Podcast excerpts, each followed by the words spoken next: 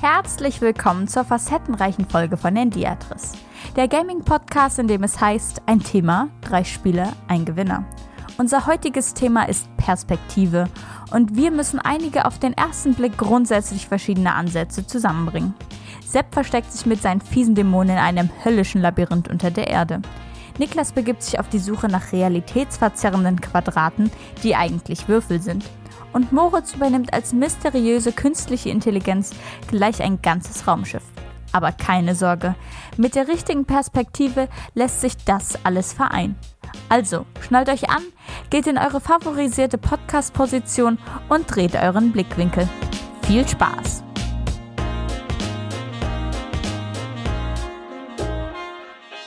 Herzlich willkommen zu Hendiatris. Ja, hallo auch von meiner Seite. Und von meiner Seite. Ich bin Niklas. Ihr findet mich auf Instagram und Twitter unter niklas-cook, K-U-C-K.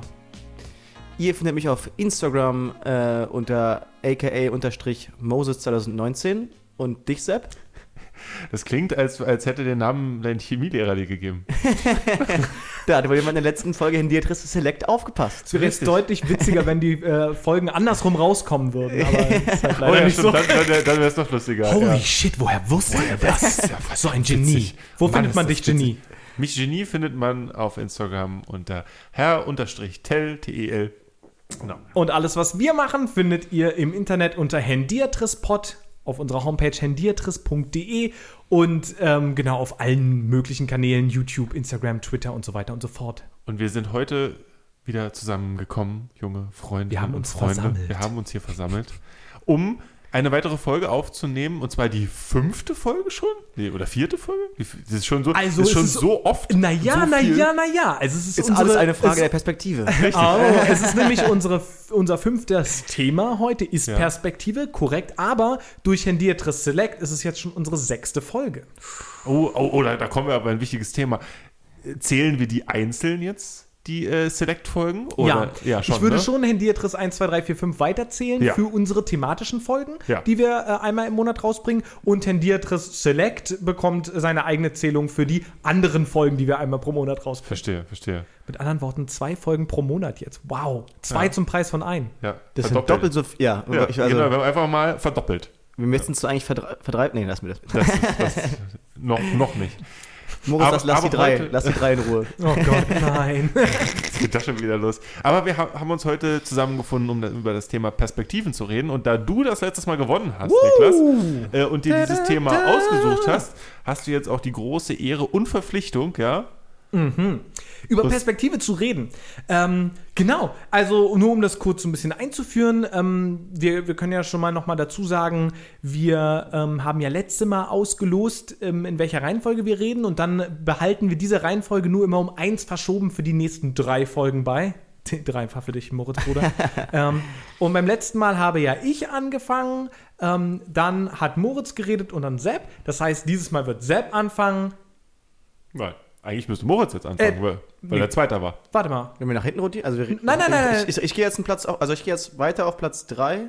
Genau. Du warst so, genau, du genau. erster. Ach. Du ist fängst an, dann bin ich dran und dann ist Moritz dran. So der Plan. Genau. Und dann entsprechend in der Folge danach und so weiter und so fort. Das erklären wir dann, wenn A, ich es verstanden habe Ja. und B, es soweit ist. Aber äh, in, in, sozusagen ist das ja auch alles eine Frage der Perspektive. wenn ihr Wahnsinn. Wahnsinn. Also Perspektive habe ich auch deswegen genommen, weil es so ein unfassbar großer Begriff ist, der in so viele Richtungen gehen kann. Also Perspektive kann beispielsweise was Optisches sein. Ja, aus einer bestimmten Perspektive können Sachen ganz groß oder ganz klein erscheinen. Ähm, und wenn ich die Perspektive, äh, Perspektive wechsle, vielleicht ganz anders. Und vielleicht gibt es da Spiele und Mechaniken, die das wieder äh, darstellen. Perspektive kann aber auch was sein, was man vielleicht in einem Gespräch gerne hätte. Ja, äh, Sepp, ja, du kommst mir immer hier mit den gleichen alten Lamellen. Ähm, bring doch mal ein bisschen Perspektive in deine Argumente. Guck doch mal links und rechts, ja, zum Beispiel. den Ich denke auch immer an, äh, als, als Ey, Ange- warte, warte, an- ich sag dir Geschichtslehrer ein- denkst du an was? Ich sag dir, ich sag dir einen Begriff, äh, ich, ich sag dir eine Person du musst den passenden Begriff dazu sagen. Michele Baricelli. Äh, Multiperspektivität. Ja, so sieht es nämlich aus. Herzlichen Dank. ja, so, so, so sieht es nämlich aus. Das Äh, GeschichtslehrerInnen-Quiz. Genau. Das, Das heißt- ist der, der Begriff überhaupt für unsere ganze Wissenschaft, ist äh, Multiperspektivität. Das heißt sogar noch eins obendrauf. Das heißt also, es geht immer darum, aus mehreren Perspektiven. Erst dann kriegt man überhaupt irgendwie ein einigermaßen stimmiges Bild zustande. Und genau das wollte ich als nächstes auch aufgreifen, indem ich sage, selbst wenn ich das jetzt sozusagen aus dieser optischen Perspektive noch betrachte, aus der optischen Perspektive betrachten, verstehe ich. ähm, Wahnsinn. Ja. Ähm, egal welche Perspektive ich einnehme, eine alleine gibt mir eigentlich nie ausreichend äh, Aussagefähigkeit ähm, und ja, Ideen davon, was mein Betrachtungsgegenstand eigentlich ist. Ähm, ich brauche immer mehrere Perspektiven, um dann in der Kombination dieser Perspektiven entscheiden zu können, was wichtig und richtig ist. Und genauso ist das natürlich in der Geschichtswissenschaft mit der Multiperspektivität auch gedacht. Ja, also es ist ein, äh, dass der Begriff Perspektive in der, in der Optik ähm, eine, eine Bedeutung hat, aber auch in Wissenschaften ist kein Zufall. Es meint nämlich das Gleiche, nämlich Standpunkte, von denen man auf ein Beobachtungsobjekt blickt. genau. Und das war mein Startpunkt für, für, für diese, ähm, ja, für, für diesen Begriff. Ähm, ich Was- glaube, und das war das, was ich am Anfang meinte, es ist für mich besonders spannend, weil es so ein großer und so ein breiter Begriff ist, der in unterschiedliche Richtungen gehen kann. Ähm, insofern bin ich auch sehr gespannt, wie sehr oder wenig kompatibel unsere Spiele gleich miteinander sein werden.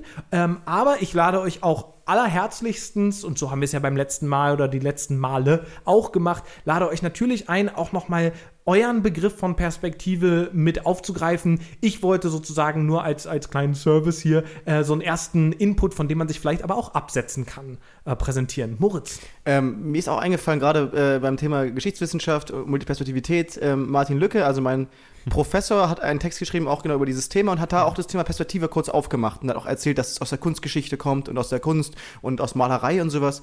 Ähm, hat diesen Begriff mal so über den letzten 100 Jahre oder sowas mal ähm, abgebildet, um zu, äh, überhaupt mal klarzustellen, was ist eigentlich Perspektive. Fand ich ganz interessant. So Und- kam ich auch auf ein Spiel, das ich zwar nicht genommen habe, aber nachher nochmal sagen werde. Und ähm, wir, haben, wir haben beim selben Professor studiert, deswegen äh, auch da der Verweis nochmal an, an Martin. Ähm, die, was bei, bei Perspektive und gerade bei Multiperspektivität äh, noch so entscheidend ist, was immer wieder vergessen wird. Es geht nicht nur darum, ähm, dass man aus einer bestimmten Zeit bei uns jetzt im, im Geschichtsunterricht oder so einfach aus einer bestimmten Zeit halt von vielen verschiedenen Personen einen Eindruck braucht, eine Quelle braucht, um eine qualitativ hochwertigere Aussage zu treffen, sondern, und das vergisst man häufig dabei, ist, dass jede Perspektive standortgebunden ist und eben sowohl zeitlich als auch soziokulturell und so weiter ähm, immer gefärbt ist. Das heißt also, jede Perspektive muss auch auf ihre Perspektive hin untersucht werden, quasi. Und ähm, man hat tatsächlich erst dann eine relativ umfassende Meinung zu etwas oder, oder kann sich eine Meinung zu etwas bilden, wenn man eine nicht nur ähm, horizontal gefächerte Perspektive sozusagen hat, sondern auch ähm, ja, vertikal oder wie auch immer, dass man also auch verschiedene gesellschaftliche ähm, äh, Schichten ähm, oder wie auch immer. Also, die Frage, man- wie geht man mit, mit stummen Gruppen um? Genau, Ne? Also, ne, sollen stumme Zeugen stumm bleiben Genau. und so weiter. Auch eine Ja. wichtige Frage auch für den Unterricht. Und so nimmt man, also, äh, gibt man Aufgaben, in denen man sich ausdenken soll, wie eine Person in der Vergangenheit äh, etwas getan hat oder nicht. Oder kann man das gar nicht? Beliebte Diskussion und so weiter. Das sind also auch nochmal Dinge, die da mit reinkommen. Das heißt, also, es ist nicht nur die Perspektive, sondern auch noch, wer hat die eigentlich und warum hat er die? Ganz genau. Und um das auch dann wieder aufzugreifen, dieser spannende Punkt, dass Perspektive gleichzeitig aus in ganz vielen verschiedenen auch Wissenschaften, äh, in ganz vielen verschiedenen Themengebieten auftaucht als Begriff und dann eine spezifische Bedeutung hat, die aber immer auch verknüpft ist, ist hier sozusagen ja auch die Verknüpfung interessant von Kunstgeschichte und Historie, ja, oder Historiografie, also Geschichtsschreibung, nämlich auch, was können wir aus zum Beispiel Kunstwerken ähm, an, an Informationen rausziehen? Also in welcher Perspektive wird jemand dargestellt? Welche Perspektive wird auf diese Person geworfen? Anhand von also wir können daraus entschlüsseln, was für Sachen wurden als besonders herrschaftlich Genau, ähm, Selbstdarstellung empfunden. und so weiter. Oh, Genau, Selbstdarstellung, wie, wie äh, oder wie was typische Kleidung von Jungen und Mädchen, lustigerweise. Richtig, das, äh, ne? Also nämlich in, vor nicht allzu langer Zeit ähm, war, war nämlich blau äh, die Farbe von, von Mädchen und rosa die Farbe von Jungs. So. Ähm, und das ist auch was, wo sich die moderne Perspektive wieder geändert hat und was uns insofern immer vor Augen führen sollte, dass eine Perspektive nämlich genau das ist. Eine Perspektive, ein Standpunkt, der auch immer wieder sich ändern kann und der für ein breit gefächertes Bild nicht ausreicht. Und warum ist jetzt Perspektive so spannend für Computerspiele? Meiner, Einsicht, äh, meiner Meinung nach ist es das einzige oder eines der wenigen Medien, in dem man Perspektivübernahme vollziehen kann und agiert als andere Person, andere äh, Perspektive. Ja. Äh, natürlich hat man, hat man Bücher als klassisches Medium, wo man eine, eine Perspektivübernahme ermöglicht bekommt, eine Einladung in eine fremde Welt, mal zu erleben, wie es sich äh, in, den Gedanken von, was weiß ich, Harry Potter oder so äh, anfühlt. Tatsächlich sind Computerspiele aber die einzige Möglichkeit, aktiv durch eine Perspektive zu handeln. Tatsächlich ganz, ganz wörtlich genommen. Es gibt einige äh, Genres, die sich durch die Perspektive definieren, was ja an sich absurd ist, wenn man darüber nachdenkt. Absolut. Ne? Nicht durch das Tun, sondern durch die Art und Weise, wie man in die Welt guckt, ne? First-Person-Shooter und so. Genau, das ist, als würden wir Romane nicht klassifizieren irgendwie in, in Horror und, und Krimi oder sowas, sondern wir würden sie in die Erzählperspektive, also eine Ja. äh, omnipräsenter äh, Erzähler, Ich-Perspektive, als würden wir Genres so Als unterteilen. mein, mein, mein, mein Lieblingsgenre äh, bei, bei Romanen ist tatsächlich der ähm, First-Person-Romane. First-Person-Shooter. First-Person-Shooter. Call of Duty der the Book. Unfall, äh, nee, wie, wie, wie nennt sich das richtig? Äh, der äh, unzuverlässige ähm, Unreliable Narrator, Genau. ja. Das finde ich so ein geiles Konzept und wer auch immer das das erste Mal gemacht hat, der muss einfach bei allen Lesern so den super äh, Gehirnknoten verursacht haben, weil das natürlich cool ist, einfach, dass du so konditioniert bist, äh, äh, da, dass das halt stimmt, was dir derjenige erzählt äh, und dann stimmt es gar nicht. Also, Im Bereich super. der Filme ist dafür das klassische, klassische Beispiel ähm, ein ähm, Film namens Rashomon. Ähm, das ist ein japanischer Film aus den 60ern ähm, von, na, wie heißt denn der Regisseur, der auch Shinshine no Samurai und so gemacht hat? Ja, hm, Ähm, ich weiß, aber komme ich jetzt auch nicht drauf. äh, Ich habe keinen blassen Schimmer. Äh, Kurosawa heißt der, genau. Ähm, und, und da äh, war das genau wie du gerade beschrieben hast, Sepp, der totale Mindblow. Ähm, der erzählt nämlich ein Verbrechen. Ähm, und zwar immer wieder in der Rückerzählung und verschiedene Charaktere haben dieses Verbrechen eben ganz unterschiedlich wahrgenommen und dementsprechend wird auf einmal in der Kamera wird den Leuten was gezeigt, was so nicht gestimmt haben kann, weil es ähm, sich widerspricht mit anderen Darstellungen dieses Ereignisses. Und die Leute waren total überfordert am Anfang. Gesagt so, klar. "Hä?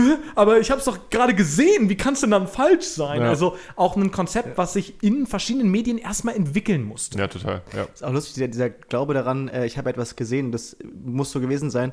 Ähm, auch im Gerichtssystem oder im Rechtssystem ist ja, gilt ja der Augenzeuge als der Zeuge überhaupt. Mhm. Eigentlich ist er statistisch gesehen relativ unzuverlässig, weil er relativ viele Sachen sieht, die er nie gesehen haben kann. Ähm, Gibt's unser viele Gehirn da- Untersuchungen Genau, falsche Erinnerungen nennt man die. Ja. Ähm, wo dann Zeugen also wirklich eine Scheiße erzählen, aber weil alle sagen, das hat er ja gesehen, das muss, das wird schon so stimmen.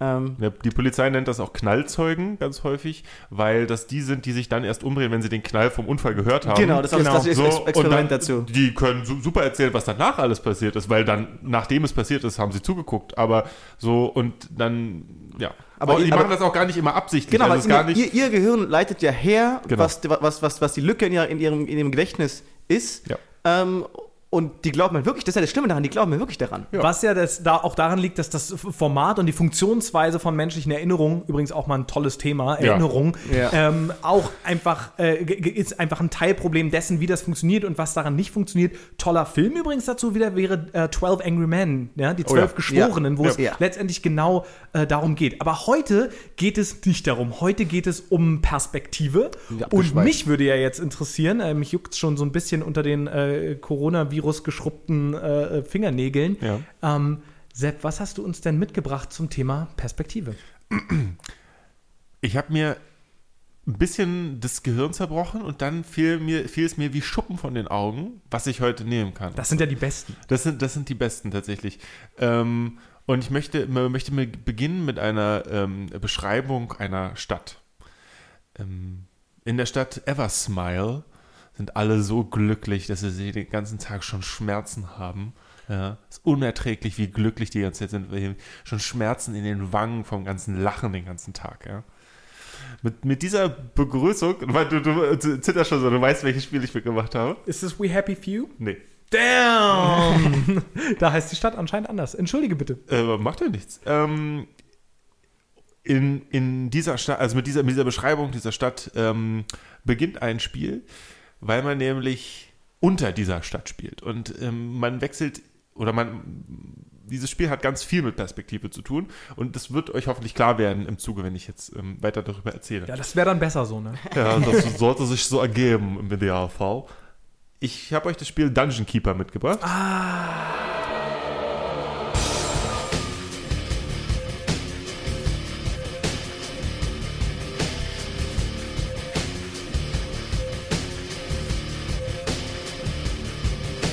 Dungeon Keeper geht es nämlich darum, äh, jemanden Bösen zu spielen, nämlich den sogenannten Dungeon Keeper. Und ähm, das ist tatsächlich schon die erste Ebene dieses Perspektivwechsels. Ich habe es ganz stark mit Perspektivwechsel assoziiert, die, das Thema. Ähm, oder beziehungsweise mit der Übernahme einer Perspektive, die man sonst in Videospielen eher nicht hat, nämlich die des Bösen. Ähm, Dungeon Keeper ist äh, ein Spiel von äh, 1997 und ist von dem ja geradezu grandios genialen äh, Peter Molyneux ähm, entwickelt, bei dem damaligen Studio noch äh, Bullfrog. Peter Molyneux. Peter Molyneux. Ähm, und der ist zum Beispiel noch bekannt dann später mit äh, Black and White, äh, Syndicate, sol so, solche Sachen. Also großartige Spiele. Gerade Bullfrog ist auch noch Theme Park, Theme Hospital. Hm? Niklas äh, platzt gerade fast. Ja, ja, Pla- Platz äh, gerade irgendwas sagen. Ah, nee, äh, ich wollte jetzt äh, nicht Fable noch vorwegnehmen, aber Mhm. Fable ist natürlich, wäre interessanterweise also auch ein Spiel von Peter Molyneux.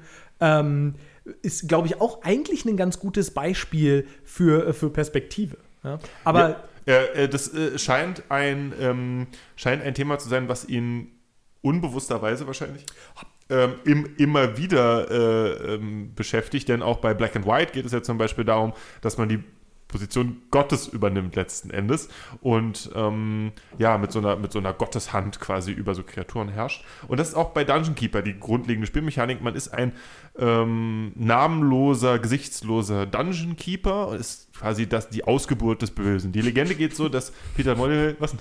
Ich, ich musste gerade an äh, ähm, ge- gesichtslos und namenslos und dann in meinem Kopf macht es dann Mr. Dungeon Keeper, äh, so wie bei Scrubs damals Mr. Jen, äh, Dr. Jen Itor, ne, der Hausmeister Jan, halt Jan war. Itor, genau. Genau, ja. ähm, genau, und bei Dungeon Keeper ist es eben so, dass, dass äh, die Legende geht so, dass ähm, Peter Molyneux sich überlegt hat, so wer baut eigentlich diese ganzen Dungeons für Dungeons and Dragons? Ja, also irgendwo müssen ja diese ganzen Dungeons herkommen, ja, Ja. wo diese ganzen äh, Helden dann immer hingehen und die Monster verkloppen und das Geld holen. Entschuldigung, also das so, sammeln. so eine Falle stellt sich nicht von allein. Genau, die kann ja nicht einfach so Puff machen, ne? Und dann äh, ging sozusagen, so geht, geht, geht die Legende, dass er sich überlegt hat, also da könnte man doch ein Spiel draus machen. Und ähm, das Besondere bei Dungeon Keeper ist nicht nur, dass man die Perspektive des Bösen übernimmt, sondern man baut einen Dungeon eigentlich erstmal für die Kreaturen, die darin leben wollen. Und was passiert dann? Dann kommen diese blöden, bösen, eigentlich guten Helden, die man so kennt aus allen anderen Spielen und aus allen anderen äh, äh, Pen-and-Paper-Rollenspielen, kommen und wollen in dein Dungeon rein und wollen deine Monster tothauen und deine Schätze klauen. So eine Frechheit. Wie damals Edmund Stoiber in den Bundestag. Kanzleramt. Schön. Den kennt heute keiner mehr. Stimmt. Edmund Stoiber, der in Fachkreisen nun der Betäuber heißt. Äh, ja, ja, gut, äh, ganz klar. Sie Äh, Sie wir müssen- sollten hier, äh, Sie wenn wir müssen vom Hauptbahnhof, reden, äh, nicht Sie direkt steigen in den äh, Hauptbahnhof ein. zu Dungeon Keeper äh, zurück, äh, direkt. Die steigen in den Hauptbahnhof ein. Und da ist es so, dann kommen diese bösen, guten Helden, ja, und wollen diese ganzen an sich ja lieben Kreaturen, die man da gehegt und gepflegt hat, einfach, Schufte. einfach tothauen. Und ähm, es ist ein Spiel mit sehr britischem Humor. Das muss man mögen. Ihr werdet, werdet gleich feststellen, was ich meine. Aber ich will noch was zur Spielmechanik sagen. Denn es ist noch aus einer anderen Perspektive auf einmal besonders für das Thema Perspektive. Denn es ist äh, eines der ersten äh, oder eigentlich das erste 3D-Aufbauspiel. Es ist nicht sozusagen 3D und Aufbauspiel ist nicht so das erste, was man so direkt miteinander denkt, ist aber bei dem Spiel ganz wichtig, weil anders als bei allen anderen Aufbauspielen beginnt man mit einem vollen Bildschirm und macht ihn quasi, macht ihn offener. bei allen anderen Aufbauspielen, ne, weiß nicht, Age of Empire, hast du eine leere Fläche und da baust du was hin. Ja. So, da ist es so, ist, der Bild ist des Bildschirms quasi voll mit Stein. Ja, ein bisschen Goldadern und vielleicht mal ein Lavasee und so, aber im Prinzip ist da Stein. Dein üblicher Lavasee. Naja, was man halt so hat bei Dungeons. Ne? Richtig, ja. Ähm, und du kannst dann halt quasi deinen Dungeon äh, äh, aufbauen, indem du Löcher in diesen Stein reinhaust. Und alles, was du weghaust, kannst du nicht wieder zurückholen. Das heißt, dein Dungeon kann immer nur offener werden. Es kann nie wieder geschlossener werden, was eine spannende Mechanik eigentlich ist. Und dann haust du da quasi so, so Räume rein und dann kannst du diesen Räumen halt äh, äh, Funktionen zuordnen. Äh, als erstes baut man so meistens so den, den, den Lair, so diesen Schlafraum, sag ich mal, und eine Schatzkammer und solche, solche Geschichten. Und dann kommen die ersten Kreaturen. Und die Kreaturen sind halt zum Beispiel Fliegen und Spinnen. Das sind so die einfachen. Später kriegt man dann noch Zauberer und ähm, die Dark Mistress. Ähm, das ist so eine, äh, ich glaube, eiserne Jungfrau heißt die im Deutschen. Das ist dann so eine, in so Lack und Leder äh, mit so einer Peitsche so und später kommen noch Dämonen. Eine und der- Dominatrix. eine Dominatrix. Und der äh, äh, wahrscheinlich besonders bekannte äh, Horny, das ist so dieser. Ähm, Excuse me? Ja, der heißt Horny.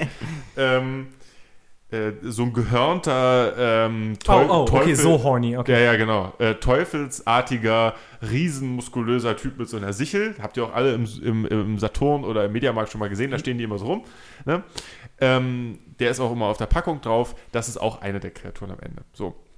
Und ähm, man baut also diesen Dungeon auf und man hat eben diese neue 3D-Perspektive, die, die man sich erst gewöhnen muss, die man auch drehen muss, damit man die Übersicht behält und so weiter.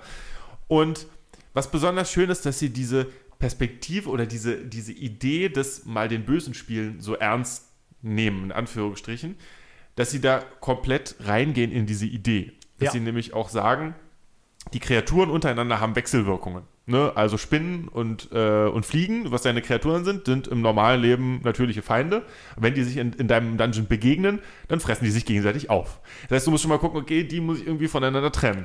Und dann gibt es die Zauberer, die sind die ganze Zeit in der Bibliothek und müssen Sachen erforschen und die können es nicht leiden, dabei gestört zu werden. Das heißt, wenn du die Bibliothek so baust, dass da ständig Leute durchlaufen, schmeißen die Feuerbälle hin, denen hinterher.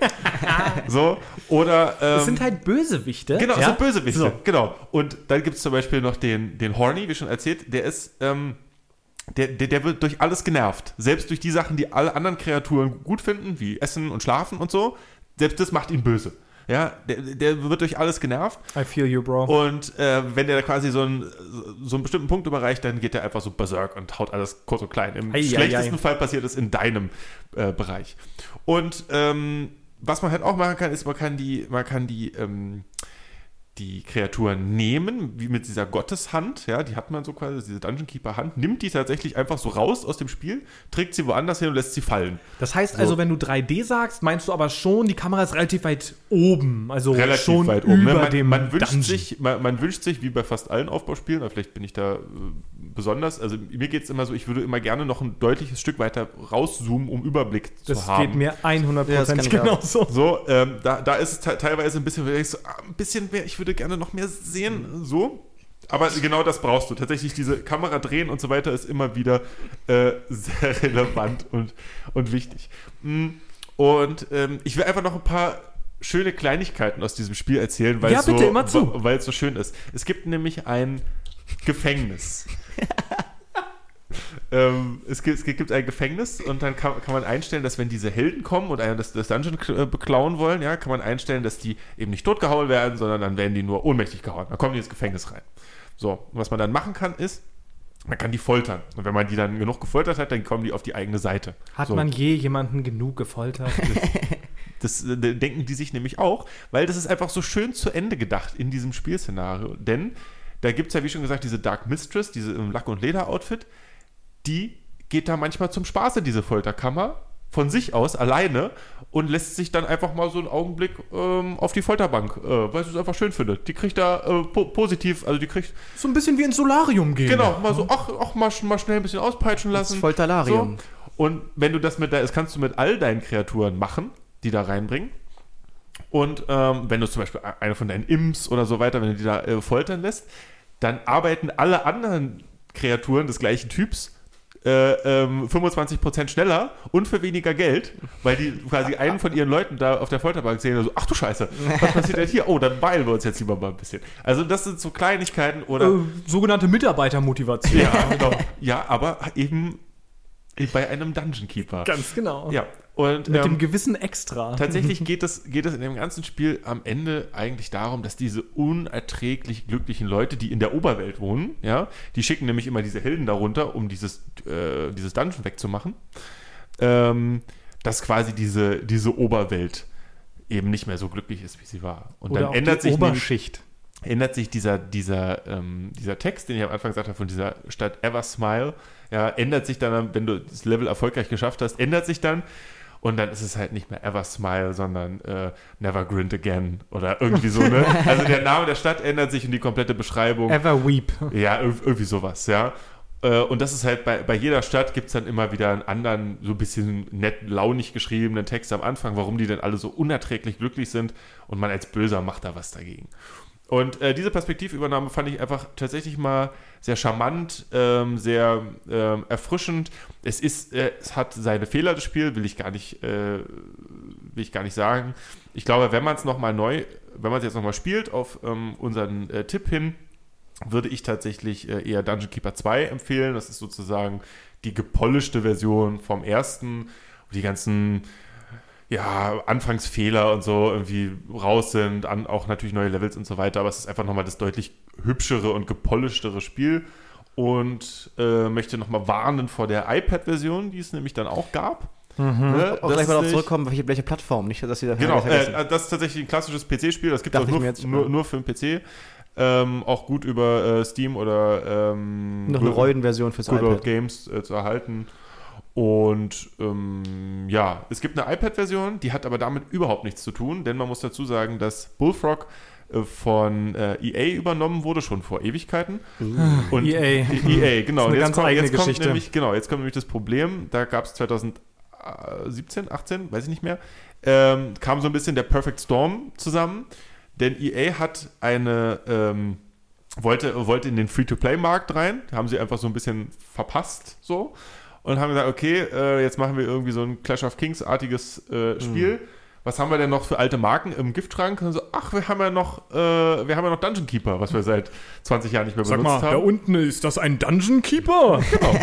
Was haben wir denn da Keeper. alles noch so? So, und das ist natürlich schon mal der erste Punkt, was Core-Gamer nicht so geil finden, wenn man eine alte, eingesessene Marke nicht get detailgetreu äh, äh, aufbereitet, ja, sondern es zu einem äh, Free-to-Play-Spielchen macht, dann extrem hart monetarisiert, also kannst innerhalb von 10 Minuten nicht mehr weiterspielen quasi, weil wir deine Kohle haben wollen.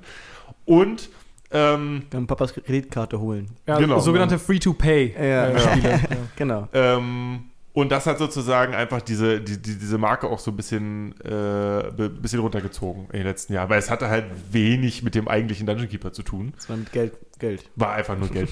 Es ist ganz interessant, weil EA in den letzten Money Jahren Keeper. die, ja, die ähm, Firma auch ist, die da am ähm, ja, härtesten Sachen verbockt hat. Also äh, tatsächlich ist diese, dieser Dungeon Keeper Port, von dem du sprichst, ähm, der Free-to-Play war, der gilt tatsächlich als so eines der Prime-Examples überhaupt in der Industrie, als einfach nur ähm, Geldmacherei, auch so ganz aggressiv, manipulierend. Ja, sie haben es ähm, auch krass verkackt dann in der, in der PR, weil sie nämlich bei den ähm, bei der ähm, Android-App im Store äh, konnte man irgendwann fragen, die ja, ah, möchten sie unser Spiel bewerten? Mhm. Ja, Irgendwann, das machen sie und dann- relativ schnell. Und dann, Und dann kam die relativ Frage, äh, wollen Sie fünf Sterne geben oder einen bis vier?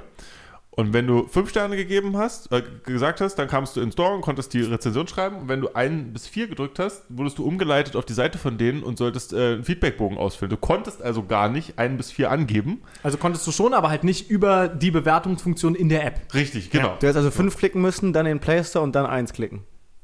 Das zum nee, das hätte, glaube ich, so rum schon nicht funktioniert. Aber also auf jeden Fall haben, haben sie da mega getrickst. Ist ja auch egal. So und äh, ja. und nicht nur da, also es gab ja irgendwie auch diese große Diskussion um diese Lootboxes, also ja, genau. ne, das ist also, dass du ähm, Geld ausgibst für Boxen, die du dann in Multiplayer-Spielen bekommst, wo dann so äh, irgendwelche neuen Farben für deine Waffen drin sind oder so ein Kram. Und EA war die Firma, die das damit so übertrieben hat, ähm, dass die äh, äh, tatsächlich die, die, den äh, Gesetzesgeber eingeschaltet ausgeweitet hat und es jetzt gerade zum Beispiel in Belgien äh, gelten, gelten Lootboxes mittlerweile äh, als Glücksspiel und fallen unter das Glücksspielgesetz und dürfen äh, dementsprechend nicht mehr in, in Spielen so gut. vorkommen, wie das äh, teilweise der Fall war. Aber es, ist, es zeigt mal wieder, EA ist äh, gerne die, die Firma, die es dann wirklich einfach zu weit treibt. Aber und es- übrigens auch ganz viele äh, kleine Studios, die sie gekauft haben im Laufe der Jahre, dann relativ sang- und klanglos geschlossen haben. Unter anderem Bullfrog, unter anderem Maxis, unter anderem und so weiter und so fort. Die Liste ist ewig lang. Hast du nicht auch mal erzählt, dass äh, Um auch Das mal eine ihr- Perspektive auf die Industrie zu liefern. EA Ärger bekommen hat, weil sie auch in FIFA zu sehr damit geworben hat, dass man vielleicht Pap- Papas Kreditkarte mal äh, sich nehmen sollte und mal ein bisschen äh, Packs kaufen sollte? Genau, also äh, dieser FIFA Ultimate Team Modus ist Ja. die Gelddruckmaschine schlechthin. Da gibt es geile Ähm, YouTube-Videos, wo Leute stundenlang diese Packs quasi öffnen, ja, und dann nur die allerletzten Spieler Ja, aber eben auch die Videos, wo halt ein Typ halt natürlich zweimal hintereinander Messi zieht. Ja. Ähm, ah, ah, klar, genau. Und Ganz dann genau. ho- hofft man natürlich, dass man auch mal Messi zieht. Und klar kann man irgendwann auch Messi ziehen, aber mh, Dazu musste sich übrigens ähm, EA vom Kongress äußern. Äh, genau zu diesem, also vom US-Kongress. Und äh, der ähm, CEO von, von EA, ähm, Patrick Söderlund, meinte dann, ähm, ja, also die Spielerinnen und Spieler von EA-Produkten könnten einfach nicht auf Überraschungsmechaniken verzichten. Und hat dann irgendwie sein glorifiziertes Glücksspiel als äh, Überraschungsmechanik versucht zu verkaufen. Ja. und das Problem war natürlich, dass gerade FIFA spricht ja ein relativ junges Alterssegment auch an. Ja. Das heißt, da wird dann irgendwie mit Mamis oder Papis Kreditkarte Ja. äh, nochmal so richtig ordentlich Goldpunkte äh, ge- geshoppt. du brauchst dafür auch, auch keinen Pass mal oder sowas. Also du kannst Messi die, wenn, wenn du diese Karte an sich hast, dann hast du erstmal nicht ein Problem. Und viele Ja. Eltern wissen auch, also wenn der, wenn der Kind zum Beispiel unter 14 ist, ist es überhaupt gar kein legaler Kauf. Oder muss man wieder, also viele wissen das glaube ich auch gar nicht. Ähm, wer, wer, wer zieht am Ende wirklich vor Gericht und holt sich die Kohle wieder? Absolut. Okay, aber so viel zu Dungeon Keeper. Aber ich finde es doch schön, dass, dass du äh, als Perspektive und als Perspektivwechsel auch so ein bisschen mal den Blick von den Bösen aus äh, und wir dann über EA Ja. geredet haben. Also ist ja eigentlich genau richtig zu Zufall Ende gegangen. Ja. Ja. Ja, was hast du denn mitgebracht? Ähm, ja, es ist ganz witzig. Ich habe ja letztes Mal mir das, mir das Thema dann auch gewünscht und ich habe dann äh, so suffisant gesagt, ähm, dass ich hier jetzt den Kreis der letzten, also nicht, Entschuldigung, nicht Handiatris Select, sondern der letzten thematischen Folge zum Thema Liebe, den Kreis zu Ende bringe, weil wir so viel über Indie Game The Movie geredet haben und vorschlage als neues Thema Perspektive. Und habe euch dann angeguckt und hatte von euch erwartet, dass ihr beide genau wisst, worauf ich jetzt hinaus will. Ähm, nämlich Fez.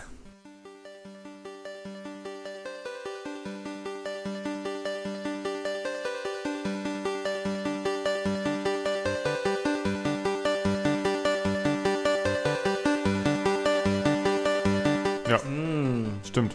Ähm, Und das dachte ich wäre ein Spiel, was ganz toll passen würde ähm, für, für dieses Thema Perspektive. Äh, ich habe das vor vier Jahren oder so gespielt. Aber, aber du hast es nicht Ja. genommen jetzt, ne? Ähm, lass mich, äh, Okay, einfach weiter ja. berichten. Ja. Ähm, ich hatte es so vor vier Jahren oder so gespielt und ich habe mich erinnert, dass eine der Kernmechaniken tatsächlich der aktive Perspektivwechsel ist. Ja. Und dann dachte ich so, oh, ist das nicht irgendwie auch äh, zu einfach oder hm. Und ich, letztes Jahr kam ein Puzzlespiel raus mit dem Namen Superliminal. Das ist so ein bisschen ähm, ein Puzzlespiel im Stile von Portal. Aber es ist, äh, sagen wir mal so, äh, stellt euch vor, jemand äh, guckt am gleichen Tag Inception und spielt dann, also den Film Inception und spielt dann das Spiel Portal durch und ist ein mittelmäßiger Game Designer. Dann kommt Superliminal raus. Und ich will mich jetzt gar nicht zu sehr über das Spiel aufregen. Äh, die, die Grundidee ist total cool. Nämlich, du kannst Gegenstände greifen, ähm, aber die ändern ihre Größe oder ihre Beschaffenheit je nach der Perspektive, die du drauf einnimmst. Das heißt, wenn du dir äh, ein, ein kleines Puppenhaus nimmst und das ähm, ja, direkt vor deinem Gesicht hältst, sodass es relativ groß aussieht und du dann aber an die Decke guckst, sodass es von der Perspektive aussieht, als wäre dieses Haus an der Decke und es dann loslässt, dann fällt es runter und nimmt eben die Größe ein, die es hätte, wenn es an der Decke tatsächlich so groß gewesen wäre. Super schwer zu beschreiben und letztendlich läufst du dann in dieses Puppenhaus eben zur Eingangstür hinein, weil es dann nämlich groß genug ist. Ähm, ein tolles Konzept, was aus meiner Sicht dann, als ich das Spiel gespielt habe, nicht ausgereift genug war, ehrlich gesagt. Es wird dann verbunden mit Träumen und Traumlogik und es ist irgendwie auch alles ganz cool. Ich bin jetzt nicht traurig, dass ich irgendwie zwei, drei Stunden damit verbracht habe. Also ich habe es ren- relativ schnell durchzuspielen. Ähm, aber ich wollte es doch nicht bringen. Und dann dachte ich, nee, ich muss einfach Fez mitbringen, um den Kreis zu schließen und um äh, dieses ja berühmt-berüchtigte Spiel Ja. hier mit euch diskutiert zu haben. Ganz kurz, Fun Fact: Ich hatte direkt nach der Folge habe ich Wanda geschrieben, ich nehme Fez und habe dann zehn Minuten später ge- gesagt, ich nehme noch nicht Fez, ich nehme was anderes. Also, du hättest es sonst jetzt einfach nicht. Das hat ja dann Ich perfekt. bin nicht drauf gekommen, Perfekt. sonst hätte ich es genommen. Ist, ja ist wunderbar, dass, dass wir wieder alle was, was Verschiedenes. Aber das ist doch super, haben. weil dann können wir ja ähm, mit Sicherheit auch, und natürlich lasst ihr mich meinen Pitch machen, ja, aber natürlich. dann können wir auch äh, von, aus euren Perspektiven noch mal was zu Fez hören. Ähm, Fez ist ein ähm, Indie-Spiel, was äh, ganz, ganz große Wellen geschlagen hat, schon bevor es rauskam. Nicht zuletzt deswegen, weil es von einem, ja, sagen wir mal, umstrittenen Game Designer entwickelt wurde, nämlich ähm, den tatsächlich, das ist kein Witz, als Philippe Poisson geborenen Phil Fish. Wusste ich gar nicht. Ja, der ist eigentlich, das, der ist Kanadier und ist im Fran französischen Teil geboren. Äh, und Philippe äh, Poisson auf Englisch übersetzt heißt halt einfach Phil Fish. Und äh, so ist er auch in der Game Design Szene unterwegs gewesen. Ja, ja, ja, jetzt check Französisch aus. auch. aus ja, Ja. okay. Grüße gehen raus an alle unsere französisch sprechenden äh, Hörerinnen und Hörer. Ja. Und an Herrn Dillinger. Alle Und- drei. und Frau Alle Tjabes. Bei mir an Herrn Trois. Schmieder. Ja, so. Ähm, Fez ist ein ähm, Spiel, was startet mit dem, mit dem kleinen Gomez. Und äh, Gomez lebt in einer 2D-Welt. Ähm, da, das ist ganz fantastisch da. Es ist friedfertig. Man kann mit Leuten auch reden und die sagen einem dann, dass ihre Lieblingsform Quadrat ist, aber kein Würfel, weil Würfel gibt es gar nicht, weil es ja alles 2D. ähm, und so ist es auch, bis man ähm, hochgesprungen ist, nämlich ein, ein Plattformer mal wieder, also sowas wie äh, Super Mario eben. Man, man, man springt durch die Welt und findet neue Sachen äh, und muss aber puzzeln. Und das Puzzeln fun funktioniert vor allem auf eine ganz bestimmte Art und Weise. Man findet nämlich einen kleinen magischen Hut, einen Fez.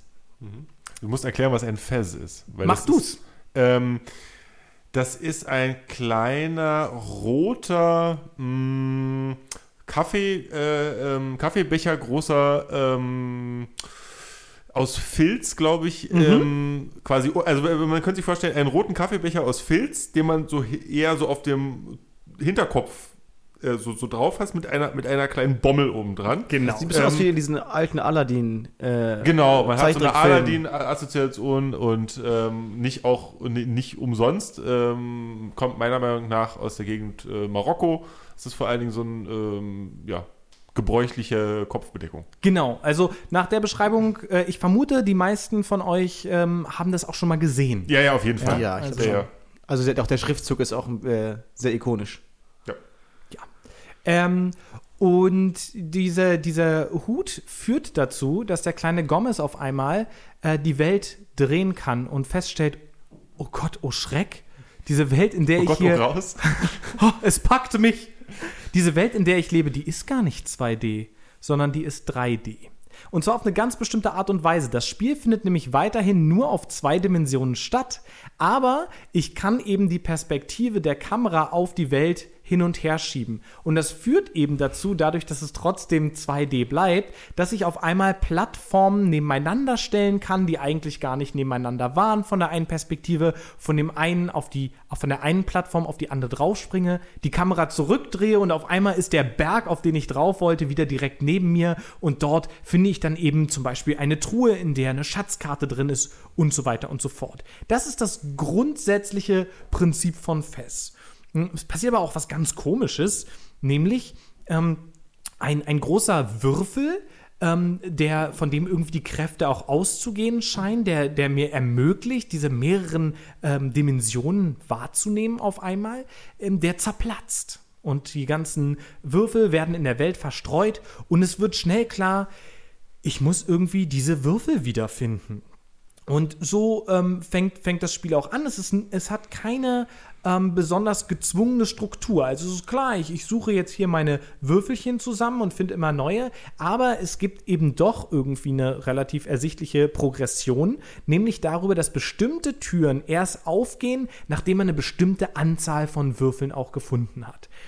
Und ich habe ja schon mal Eingangs gesagt, dass ich vor sechs Jahren oder so mal angefangen habe zu spielen, habe ähm, ja so meine ersten Würfel gefunden sozusagen, fand das auch ganz cool mit dieser Mechanik, die Welt hin und her zu drehen.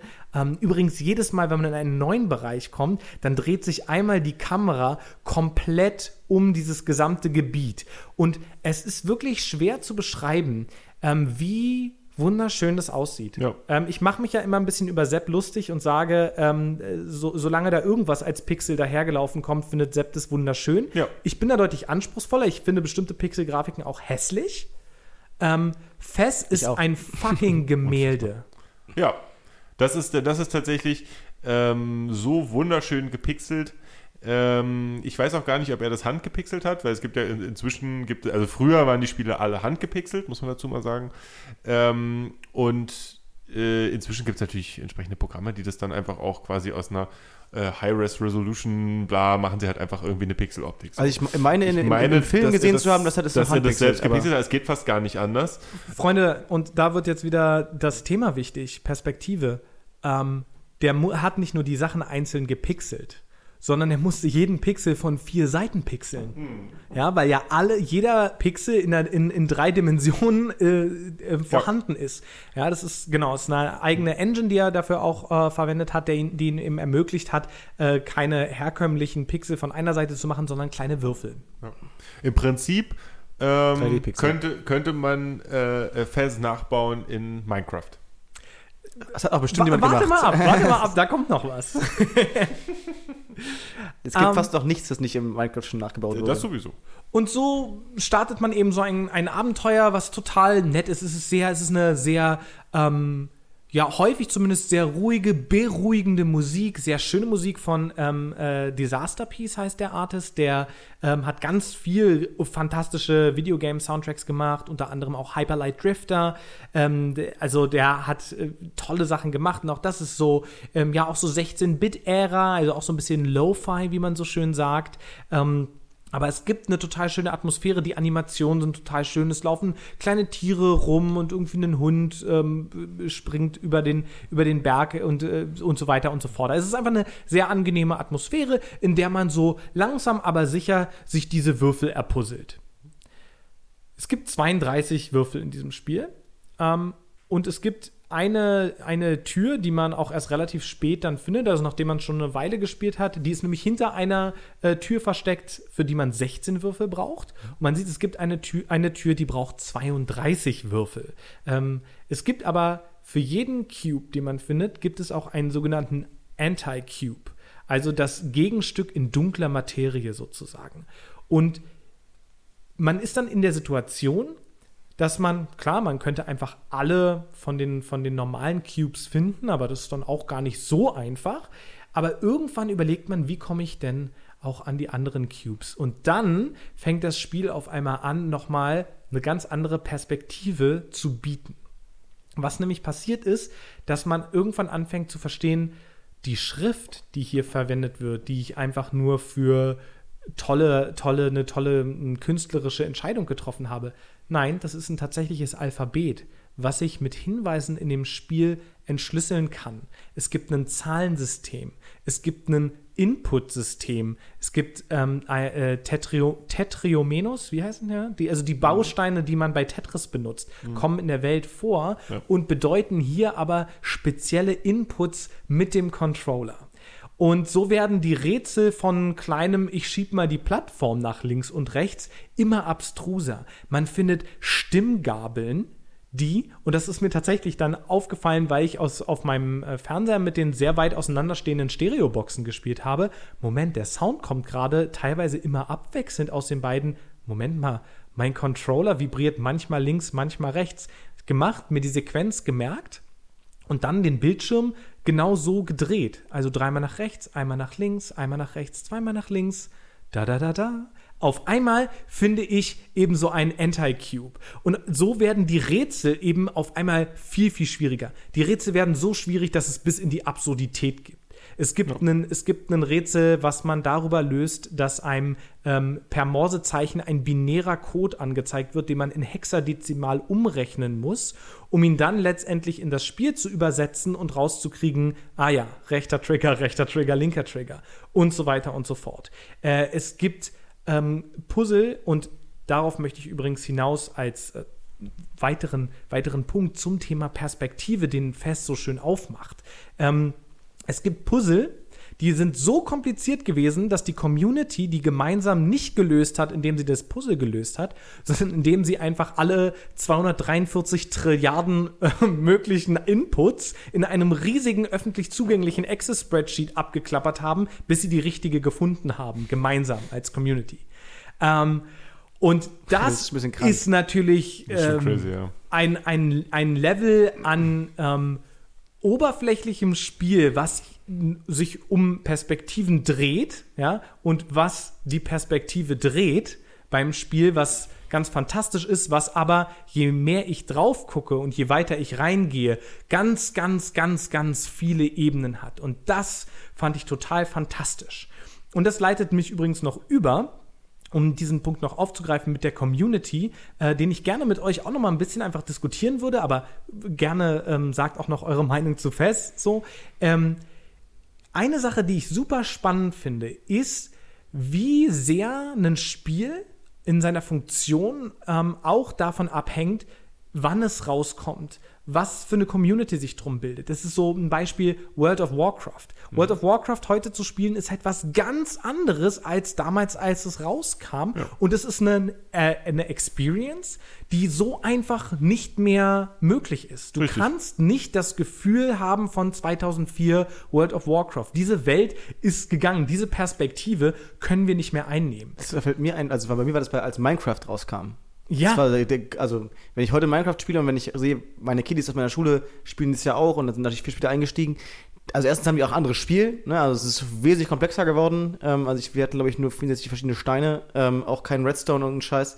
Ähm, und das einfach in der Klasse gemeinsam zu spielen, mein, mein, mein, mein Rechner war dauerhaft ein Server, ähm, der Tag und Nacht lief, bis mein Dad das rausgekriegt hat und äh, das dann nicht mehr so witzig fand, äh, weil der Stromzähler natürlich auch rannte dann. Ähm, genau, das also. Ja, naja, aber genau diese Perspektive wollte natürlich Blizzard wieder haben, als sie ähm, WoW Classic wieder rausgebracht haben, ne? um eben genau das wieder erlebbar zu machen. Und das geht halt einfach nicht. Und ich ja. glaube, bei Fest sprichst du da äh, was Richtiges an. Das ist einfach ja tatsächlich der Posterboy für Indie-Spiele, muss man mal sagen. So für intellektuelle Minispiele, äh, äh, äh, Indie-Spiele. Ähm, einfach einfach auch durch den Film. Das muss man halt auch wirklich dazu sagen. Und ich glaube, dass, ähm, ich denke, da wirst du bestimmt nochmal gleich was zu sagen, ähm, der Autor da eben auch nochmal eine besondere Perspektive darauf. Ich glaube, dass er auch ein bisschen das behindert hat, dass es noch erfolgreicher geworden ist, als es ist. Ähm, und definitiv, es gibt sowas wie Perfect Storm oder beziehungsweise wie ähm, Spiele können zur richtigen oder zur falschen Zeit kommen und einfach an ihrem Zielpublikum vorbei ähm, großartig sein. Und in dem Fall war es halt einfach, glaube ich, genau zur richtigen Zeit. Wenn es jetzt rauskommen würde, wäre es, glaube ich, anders. Ähm, ja, es kann sein. Ich würde tatsächlich genau das Gegenteil behaupten.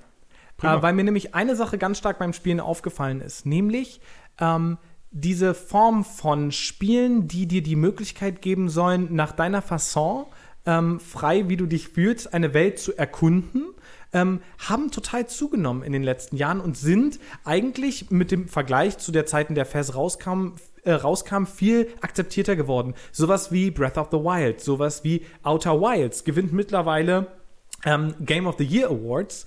Ähm, Spiele, in deren Kontext ich Fez auch durchaus auf eine bestimmte Art und Weise nachvollziehen kann. Und dieses, ähm, was mir dann nämlich aufgefallen ist, als ich mir auch mal Reviews von damals durchgelesen habe, war ganz viel so, ja, also die, ähm, das Spiel ist irgendwie ganz schick und so und es ähm, ist, ist nett, die Puzzlestücke zu finden, aber vielleicht ein bisschen zu einfach und die tatsächlich schweren Rätsel sind so schwer, also pff, keine Ahnung, fand ich irgendwie zu krass, hat mir nicht gefallen und so.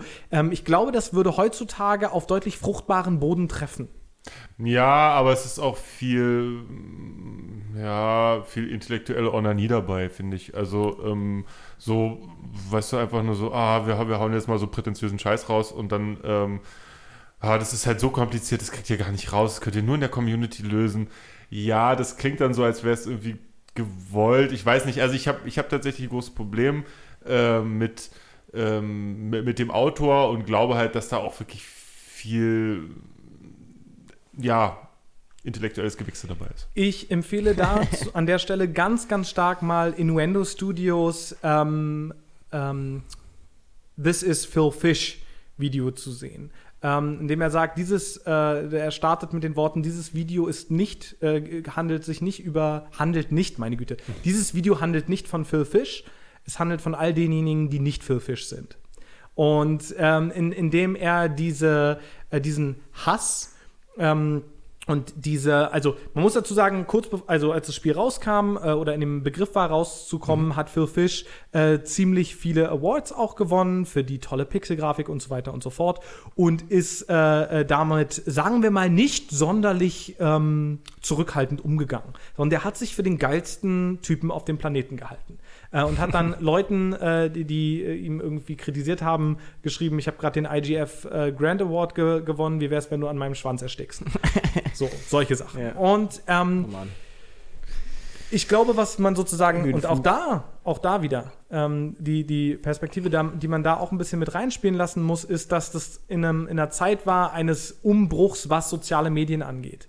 Also, wann sind Leute berühmt? Was bedeutet Internet berühmt zu sein? Was bedeutet in bestimmten Kreisen, wie zum Beispiel Game Designern, berühmt zu sein, versus Leute, die tatsächlich auch jetzt deine Mama kennen oder so, ja? Ähm, die deine Mama kennt, nicht die deine Mama Ja, genau, kennt. ja, die, die kennen meinen Namen. Ja, das wäre sehr berühmt. Ja. Also, Ja, Phil Fish äh, bei, der Akzept, äh, äh, bei der Acceptance Speech für den Award auch erstmal Ich Moritz Mama ge danke deiner Mama. Moritz. Ja. Genau. Ähm, ja, also. Aber ist das nicht dieses, ist es nicht dieses Jo- John Romero-Phänomen? ist es nicht dasselbe in Grün? Bei John Romero, also muss man dazu sagen, vielleicht äh, von, äh, von It Software, einer von denen, die verantwortlich waren für Doom. Doom.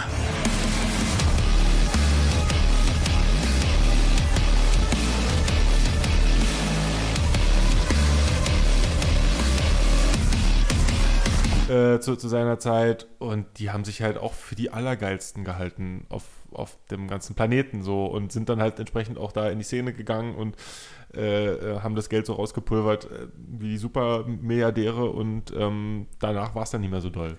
Also ähm, das Ja. ist so dieses, äh, der, der war halt sozusagen so der erste Rockstar und unter den Game Designern, ähm, äh, John, also John Romero und ähm, weiß ich nicht, hab, ich habe bei ihm so ein bisschen so, es, es, erinnert mich das so stark daran. Ja, ich verstehe das, aber der Punkt ist, und das ist auch einer, den, wie gesagt, Innuendo Studios ganz gut macht, ähm,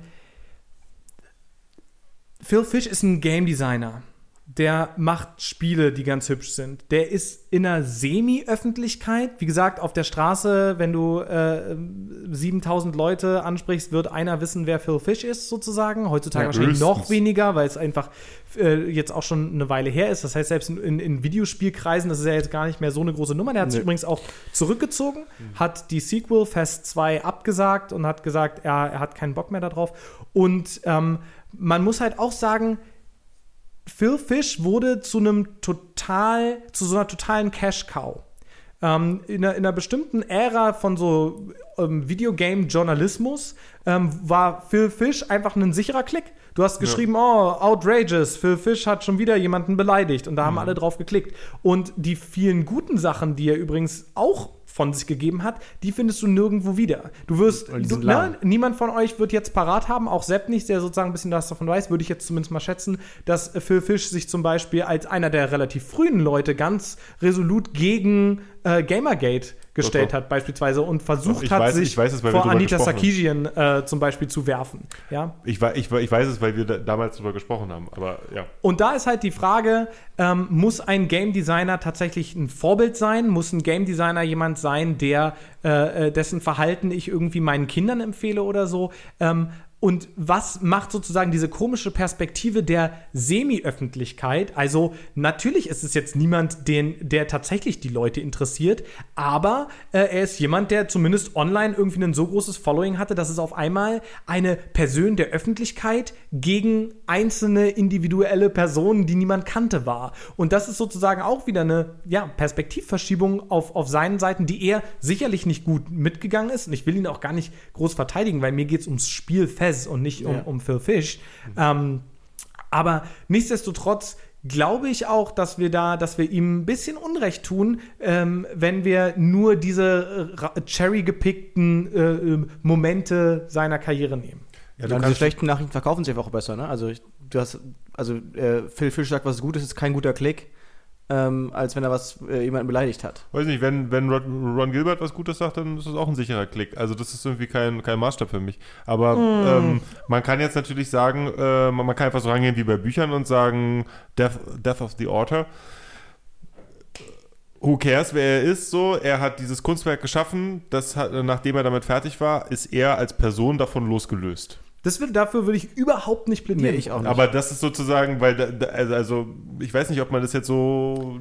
Der so Punkt ist kann. doch, der Punkt ist doch, Phil Fish hat nicht irgendwie ähm, äh, ist, ist antisemitisch, rassistisch, ähm, sexistisch aufgefallen. Der hatte nicht irgendwie wie äh, andere Autoren, die heutzutage noch ähm, angehimmelt werden, irgendwie Sklaven, die für ihn gearbeitet haben oder was auch immer. Phil Fish ist persönlich nicht der netteste Dude. Und ich finde einfach, das sind zwei verschiedene Sachen.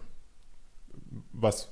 naja, ob ich profitiert habe von einer ähm, rassistischen Gesellschaft und die auch Ja. äh, vorangetrieben habe mit meinen mit meinem Blick auf der also ähm, um, um zum Beispiel mal Leute wie ähm, äh, Lovecraft, H.P. Lovecraft reinzunehmen, Ja. der einer der schlimmsten, virulentesten Rassisten überhaupt war Ja, oder so und der, der dessen Sachen Ja. Heutzutage immer noch irgendwie äh, äh, für ganz, ganz toll befunden werden, ähm, finde ich das da schon auch sinnvoll, das mitzudiskutieren, gerade weil es durch sein Werk immer wieder durchscheint, ja. Aber wenn, wenn Phil Fish zu irgendjemandem äh, äh, sagt, du bist voll der Idiot, ich hasse dich oder so, ähm, ist das für mich einfach eine andere Stufe.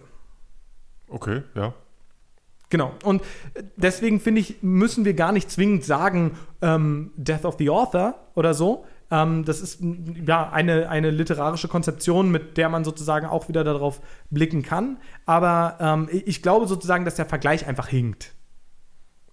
Hm. Ich, ich, ich weiß nicht, also ich finde, finde halt gerade, ähm, gerade wenn man sich als Person stilisiert, auch in einem Film, in dem es darum geht, ein Computerspiel zu entwickeln und als einzelner Autor für ein Spiel steht, er hat ja, glaube ich, nur am Ende irgendwie noch zusätzliche Hilfe bekommen, glaube ich, weil damit er es irgendwie fertig kriegt, wenn ich mich richtig erinnere. Ähm, Ja, dann, da hat dann steht die Einzelperson halt schon sehr stark für dieses Spiel, weil das ist ja das Besondere bei Indie-Games, dass das ja eben, und das war ja unser Punkt letztes Mal mit Liebe, dass wir gesagt haben, naja, da stehen ja auch die Leute von ähm, Super Meat Boy, die lieben da ihr Spiel und sind irgendwie äh, Teil davon, das ist ja sozusagen nicht trennbar. So, ja, okay, na klar, ist jetzt nicht dasselbe, ob er jemanden rassistisch beleidigt oder einfach nur so ein Arsch ist. Ja, klar, aber ich finde schon, dass das in eine Bewertung irgendwie zumindest mit reinspielt. Ich, So, zumindest so. Also, äh, Pete- klar, Peter- er ist, er ist auch viel zum Boomer gemacht und ich will auch gar nicht das Spiel schlecht reden. Ich äh, habe ja vorhin gesagt, tust du ja auch gar nicht, du redest für Fisch schlecht. ich, ich, mich interessiert Phil Fish nicht. Ich sag, ich sag nur, ähm, dass, dass er da schon irgendwie in seiner Verhaltensweise nicht ideal gehandelt hat. So, das tut nicht, äh, das tun nicht alle Leute immer, ist doch ganz klar. Ich will jetzt auch gar nicht sagen, dass ich das besser machen würde in so einer Situation mit neuer, äh, äh, neuem Fame, den man so nicht kennt und so weiter und so fort. Ich sag, einzige, was ich sage, ist, das ist relevant. Und sonst mehr sage ich nicht. Aber, weil, Aber warum ist das bei Phil Fish relevant? Warum haben wir zum Beispiel nicht über Peter Molyneux ähm, zum Beispiel Hang zu öffentlichen Lügen gesprochen, als wir über Dungeon Keeper geredet haben, der immer wieder Spiele verkauft hat, indem er Features angepriesen hat, die dann im finalen Produkt gar nicht drin waren. Das ist zum Beispiel auch so eine Sache. Das ist, warum ist Phil Fish gerade so ein Punkt, an dem es sich so konzentriert, dass es da immer wieder angesprochen wird und in anderen Situationen eben nicht? Und wenn du deinen super Blockbuster spielst, ähm, dann an dem tausend Leute mitgearbeitet haben, dann sagst du auch nicht, äh, der eine Graphic Designer einer hier, der ist übrigens voll der arrogante Wichser oder so. Und das meine ich nur, dass ich das interessant finde, dass auch durch die Öffentlichkeit, die durch Indie Game The Movie entstanden ist und übrigens auch den Macherinnen und Machern dieses Films sehr viel Kohle eingespielt hat, also die hatten Ja. auch durchaus ein Interesse daran, ähm, dass dadurch ein unnormaler Fokus auf diesen Aspekt von Phil Fishs Charakterzügen entstanden ist im Zusammenhang mit dem Spiel Fest, den ich nicht super gerechtfertigt finde. Würde ich sogar so, so mitgehen, auf jeden Fall. Aber Teile ich nicht. Also, Wahrscheinlich gut, warum müssen, wir, müssen, müssen, was wir- uns ja auch da, da Wir müssen ja auch nicht immer einer Meinung sein, wir Nö. können ja auch mal unterschiedliche Perspektiven bieten. genau, Und- was ja auch ganz angenehm ist. Und hier kommt jetzt mein Abschlusskicker. Ähm, Fes bietet nämlich noch eine weitere Perspektive. Wenn man das Spiel nämlich durchspielt, also wenn man die Tür betritt, in der, äh, die man erst betreten kann, wenn man 32 Cubes gefunden hat. Hast du das durchgespielt? Ich habe es durchgespielt. Wow. Okay. Ähm, ist das Spiel nicht zu Ende, denn man kann ja, wie gesagt, an sich bis zu 64 Cubes finden. Äh, ich hatte nicht 64, ich hatte, ähm, ich, ich glaube, so um die 40 oder so. Und ähm, man kann auch noch gar nicht alle 64 haben, wenn man da das erste Mal reinkommt. Wenn das Spiel nämlich dann neu startet, man aufs, aufs neue Spiel geht, bekommt Gomez nicht seinen Fesshut aufgesetzt, sondern eine Sonnenbrille. Und ab dann kann man Fess in First Person spielen. Und dann sieht es das nämlich aus, dann sieht es nämlich aus wie Minecraft. Ja. Und deswegen musste ich vorhin so lachen. Und ja, Abgefahren. es gibt dann nämlich auch, und das fällt einem dann auf, gibt, äh, es gibt dann nämlich auch einige Puzzle, die eben nur in der First Person gelöst werden können. Und so, nachdem das Spiel in Anführungszeichen eigentlich schon vorbei ist, bietet es erneut eine neue Perspektive. Und deswegen ist Fes für mich, Philippe Poisson hin oder her, das optimale Spiel, um über Perspektive in Videospielen zu sprechen. Und jetzt kommst du, Moritz.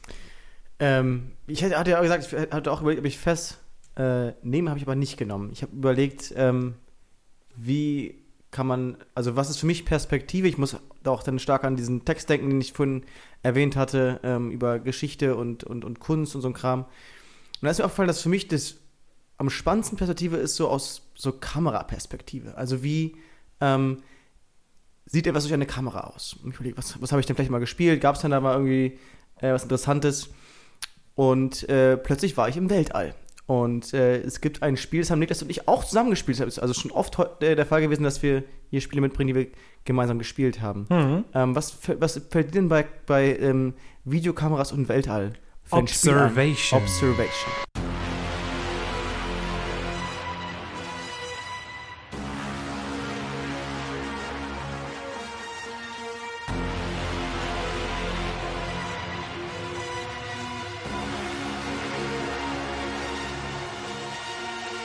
Genau. Ähm, ist ein Spiel, ähm, in dem man keine Person spielt, sondern eine KI, also eine künstliche Intelligenz, mh, die Sam heißt. Und ähm, wir finden uns am Anfang des Spiels äh, wieder in einer äh, Raumstation, die Observation heißt. Und ähm, haben halt die Möglichkeit, die, das Geschehen auf, der, auf, dieser, auf dieser Raumstation durch Kameras ähm, wahrzunehmen, die in verschiedenen Winkeln in dieser, ähm, in dieser Raumstation äh, rumhängen. Und wir verfolgen die Geschichte von ähm, Dr. Emma F Fischer, hieß sie, glaube ich. Ähm, ja, Nick- Niklas nickt. Äh, ich hatte halt überlegt, ob ich das vielleicht wegen Phil Fish schon einen äh, Knoten im, im, im, im Also Kopf habe. Fisch im Kopf hast. Ja, genau. Witzigerweise ist sie eigentlich Kanadierin heißt äh, Emma Poissona. Ah, Ja, ja, logisch. ähm, genau. Und diese Raumstation ist irgendwie äh, menschenleer, außer Emma Fischer ist noch, ist noch da. Und ähm, irgendwie plötzlich tauchen komische ähm, Hexagons oder äh, so Se- Sechsecke auf, ähm, komischer Sound und bam, die AI ist irgendwie kaputt. So, und ähm, das nächste, was man sieht, ist, glaube ich, dass äh, Emma Fischer ähm, das System neu hochfährt ähm, und wir uns in einem äh, relativ clever ver verpackten Tutorial, Tutorial wiederfinden, ähm, in dem wir nämlich einzeln die Systeme checken, die wir eben zur Verfügung haben. Und ähm, ich möchte von der Story jetzt gar nicht so viel vorwegnehmen, aber im Laufe des Spiels wird alles so ein bisschen immer gruseliger und ähm, es kommen, äh, wir müssen müssen rausfinden, was mit der restlichen Crew passiert ist, weil sie war nicht alleine da oben. Ähm, genau, und mein Perspektiv äh, die Perspektivübernahme von, ähm, von Sam fand ich super interessant, dass man ähm, jedes, jede Kammer dieses, dieser Raumstation aus verschiedenen Perspektiven angucken muss, um verschiedene Sachen zu sehen, zu finden und zu benutzen. Ähm, und die meiste Zeit ist ähm, meines Erachtens nach wirklich so, so stationären Kameras. Es gibt zwar auch einen Teil, wo man in so einen kleinen ähm, so einen fliegenden Kameraball äh, sich sozusagen transferieren kann, im späteren Teil des äh, Spiels, wo sozusagen die AI wieder ähm, ausreichend genug repariert ist ähm, und kann auch durch, durchs All fliegen und irgendwelche Sachen finden. Aber die meiste Zeit probiert man ähm, die Räume, in denen man etwas Bestimmtes suchen muss für, für, Emma, äh, für Emma, damit, damit sie die AI reparieren kann oder eben aufklären kann, was passiert ist, ähm, muss man den Raum aus verschiedensten Perspektiven sich angucken. Und wir, wir haben wirklich teilweise in Räumen gefühlt eine halbe Stunde verbracht, was, komme ich auch noch darauf zurück, für mich auch eine Schwäche des, des Spiels war. Ähm, aber man muss die ganze Zeit die Kameras wechseln. Und ich fand das total interessant, dass man äh, diesen, diese stationären Perspektiven so oft nutzen konnte in dem Spiel. Ähm, was mir sozusagen im Spiel nicht so gut gefallen hat, war, also diese, diese, diese, diese ähm, Geschichts äh, Szenen der Geschichte, die immer wieder so gezeigt werden, ähm, wo es dann um die Crew geht, ähm, haben echt so etwas Gruseliges irgendwie, muten gruselig an und ähm, Absolut. äh, haben auch einen, also laden einen irgendwie auch auf, man will wissen, wie es weitergeht und so. Und dann, äh, Also, man kann ja vielleicht ganz kurz hinzufügen, weil das Ja. witzigerweise wir vorhin auch schon mal angesprochen hatten. Der Grund, warum wir Observation zusammengespielt haben, war, weil wir den, Vor den Vorgängertitel Stimmt, von dem gleichen ja. Studio, nämlich Stories Untold, ähm, so fantastisch fanden, dass wir gesagt haben, wir müssen das nächste, was die machen, auf jeden Fall spielen. Und Stories Untold war eben eine äh, Horror-Story. Das heißt, Horror ist so ein bisschen in deren DNA und Ja. das hat man auch bei Observation noch gemerkt. Das war auch, glaube ich, wahrscheinlich eine der gruseligsten Erfahrungen, die wir gemacht haben. Erinnerst du dich noch daran, als wir dieses äh, mit dem betrunkenen Autofahren und sowas? Ja, Das absolut. war, äh, das, das, aber das war schon next level gruselig. Also da, da ging es noch um Stories Untold und äh, das war eine so eine äh, überhaupt nicht Jumpscare, wie wir es vorhin ja schon mal auseinandergedröselt hatten, sondern wirklich so die schleichend immer klarer werdende Realisation, was da eigentlich so passiert ist. Und dann in Kombination mit unserem, mit unserem echten Leben, dass noch jemand, der uns kannte, angerufen hat und meinte, hey, ich bin ein bisschen betrunken, aber ich glaube, ich nehme jetzt ein Auto. Und wir waren völlig abgefuckt Ja, davon, weil da- es genau darum gerade ging. Und, Genau, ja. und ja, und da mussten wir Ja, also genau, wir unbedingt- mussten dieses Spiel spielen. Unbedingt Ja. Observation spielen. Genau. Äh, haben sie noch gespielt, wie gesagt, diese, diese, diese Cutscenes sind wirklich gruselig und auch immer dieses Gefühl, du hast halt immer diese Kameraperspektive und, und, und Fischer schwimmt so durch dieses, durch dieses Raum schon mal an, an dem vorbei, man geht in die nächste Kamera, sieht wieder, wo sie irgendwo, du hast auch mal das Gefühl, du kannst gar nicht rumgucken, ne, oder nur, nur, nur sehr wenig oder nur sehr, sehr schwer, ähm, also auch was wir von Horrorspielen gesagt hatten, diese, ähm, nicht alles unter, unter Kontrolle haben, ähm, auch das, was man sehen kann, was man nicht sehen kann. Ähm, und dann wirft er das Spiel wieder in, in, in mehr oder weniger anspruchsvolle Puzzles. Ähm, manchmal sucht man vier Stunden gefühlt nach einem bestimmten Teil der Raumstation, den Emma jetzt gerade braucht, irgendwas komisches, was dann, finde ich, immer so ein bisschen den, den Pace aus dem Spiel genommen hat. Ähm, Ja, aber man muss jetzt dazu sagen, wenn Moritz sagt, man sucht vier Stunden, also wir haben insgesamt für das gesamte Spiel fünf Stunden gebraucht. Also, ja, okay, das ist vielleicht ein bisschen übertrieben gewesen, aber Gefühlte vier Stunden. genau, gefühlte vier Stunden. Ja. Ähm, äh, aus meiner Perspektive war das zu lang, auf jeden Fall. Ähm, aber ich fand dieses Mecha diese Mechanik des Spiels, ähm, immer wieder neue Kameraperspektiven einnehmen zu müssen, ähm, dieser Raumstation, super interessant und deshalb habe ich das heute mitgebracht. ich würde fast noch eine Sache draufsetzen, ähm, von der ich jetzt äh, fast erwartet hätte, das könnte dein Einstiegsplädoyer sein, aber ich werfe es mal so in die Diskussion. Ähm, man kennt ja so Science-Fiction-Stories, die was mit AI zu tun haben, mit der KI, der künstlichen Intelligenz, HAL in, in, in ähm, 2001, Ach, A ja, Space ja, Odyssey und so weiter und so fort. Ist das eigentlich ein, ne, also Sam und Hal, ist das eine Anspielung darauf? Wahrscheinlich schon, ne? Also also weil ja drei also, Buchstaben und so. wenn man Artikel darüber liest, ähm, steht es immer mit drin. Ja, ist ja, ist Also, ja, ist da ja steht immer drin, in. Klammern nicht verwandt mit Hell oder sowas. Also, Ja, naja. Genau. Naja, drei, äh, ein Akronym aus irgendwie drei Buchstaben. Genau, also einem- ich- ich nehme an, Also für irgendwie- Fisch könnte das auf jeden Fall hexadezimal in äh, Hell um, um äh, kodieren. Aber ich nehme an, ich weiß, was, was, was du jetzt vorbringen möchtest. und Ich hätte es, glaube ich, auch noch. Aber erzähl Ja, mal. bitte, erzähl, nein, nee, nein, erzähl nein. Also, ich glaube, du meinst, dass du die Perspektive von so einer AI übernimmt. Ja, genau. Und Also, vor allem, diese, diese, diese ähm, sehr mechanische Logik, die man, die man mit sich bringt. Also einerseits das auf jeden Fall und dann andererseits eben diese interessante Perspektivwechsel auch, dass in solchen Geschichten ja eigentlich häufig der Clou ist, dass AI ist irgendwie böse. Ja, stimmt. Bei Moon, bei, ähm, ähm, äh, bei 2001 Aber Space Odyssey und so weiter und so Das fort. war- hatten wir fast schon als Prämisse beim Spielen schon Ja. dabei, ne? Also wir haben eigentlich noch, ich hatte, ich darauf gewartet, dass die AI jetzt gleich irgendeine Scheiße baut. Ich habe darauf gewartet, dass ich böse bin. genau, aber auf einmal spielst du eben, nimmst du die Perspektive vom AI an ein und nicht von den Menschen. Und das schon auch spannend. Total, ja. Ähm, ich, werde, ich würde die, die Spielerfahrung möchte ich gar nicht missen, ähm, aber äh, also es ist total spielbar, es wäre jetzt aber kein Spiel, das ich jetzt irgendwie achtmal spielen möchte. Das spiele ich genau einmal und dann bin ich sehr zufrieden. Wir waren, waren ab und zu sehr gegruselt, ähm, auch nicht im Übermaß, also Mich hat gerade deine Beschreibung total an ein anderes Spiel erinnert, ähm, nämlich an Five, Night, Five Nights at Freddy's. Ja, ja, ja. Ähm, wo es ja tatsächlich auch um Kameraperspektiven geht. Und das war, das, mir fiel es deswegen wahrscheinlich ein, einmal Kameraperspektiven und einmal, weil ich das auch überlegt habe zu nehmen als, als Beispiel. Und es auch wieder Horror ist aus irgendeinem unauffindbaren Grund, scheint sozusagen die Begr wie wir ja schon mal beim ähm, Handy Address Select äh, letztes Mal gesagt haben, dass ähm, lang, lang ist es her. dass, dass irgendwie ähm, begrenzte Sichtbarkeit irgendwas ist, was, was irgendwie äh, Grusel Ne, und, und, auch, verursacht. und auch bei Outlast war es ja auch wieder die, also zwar Ja, in genau, dem Fall da die auch Kamera, die man Kamera, also in der Hand Kamera- hatte, aber die wurde sozusagen insofern begrenzt, als dass die ihre Batteriezeit begrenzt war. Richtig, ne? also heißt Perspektive und Perspektivübernahme im Horrorszenario bedeutet auch immer Einschränkung der Perspektive Ja. ähm, und irgendwie auch Starrheit. Ne? Weil du ja gesagt hast, so, du würdest dir eigentlich wünschen, dass du jetzt mal die Kamera irgendwie drehen könntest. Ja, ernsthaft, Ja. also die drehen sich auch sehr langsam, aber dieses Bzzz, da kannst du halt probieren, nicht und dann hast du auch dieses Flackern, also wirklich so wie diese, diese schlechten ähm, Übertragungen von, von Raumstationen, Videos, weil die eben so lange brauchen. Äh, ja, also auch, auch vom Style her, ähm, wie ich fand, fantastisch. Also es sah sehr, sehr, sehr cool aus. Wie, also wie ich mir eine Raumstation vorstelle, so ein bisschen. Ich muss auch sagen, ich war echt überrascht davon, wie gut die Animationen waren von den Menschen, die dann ja tatsächlich irgendwie vorkommen im Laufe der Geschichte. Also zum Beispiel äh, Emma.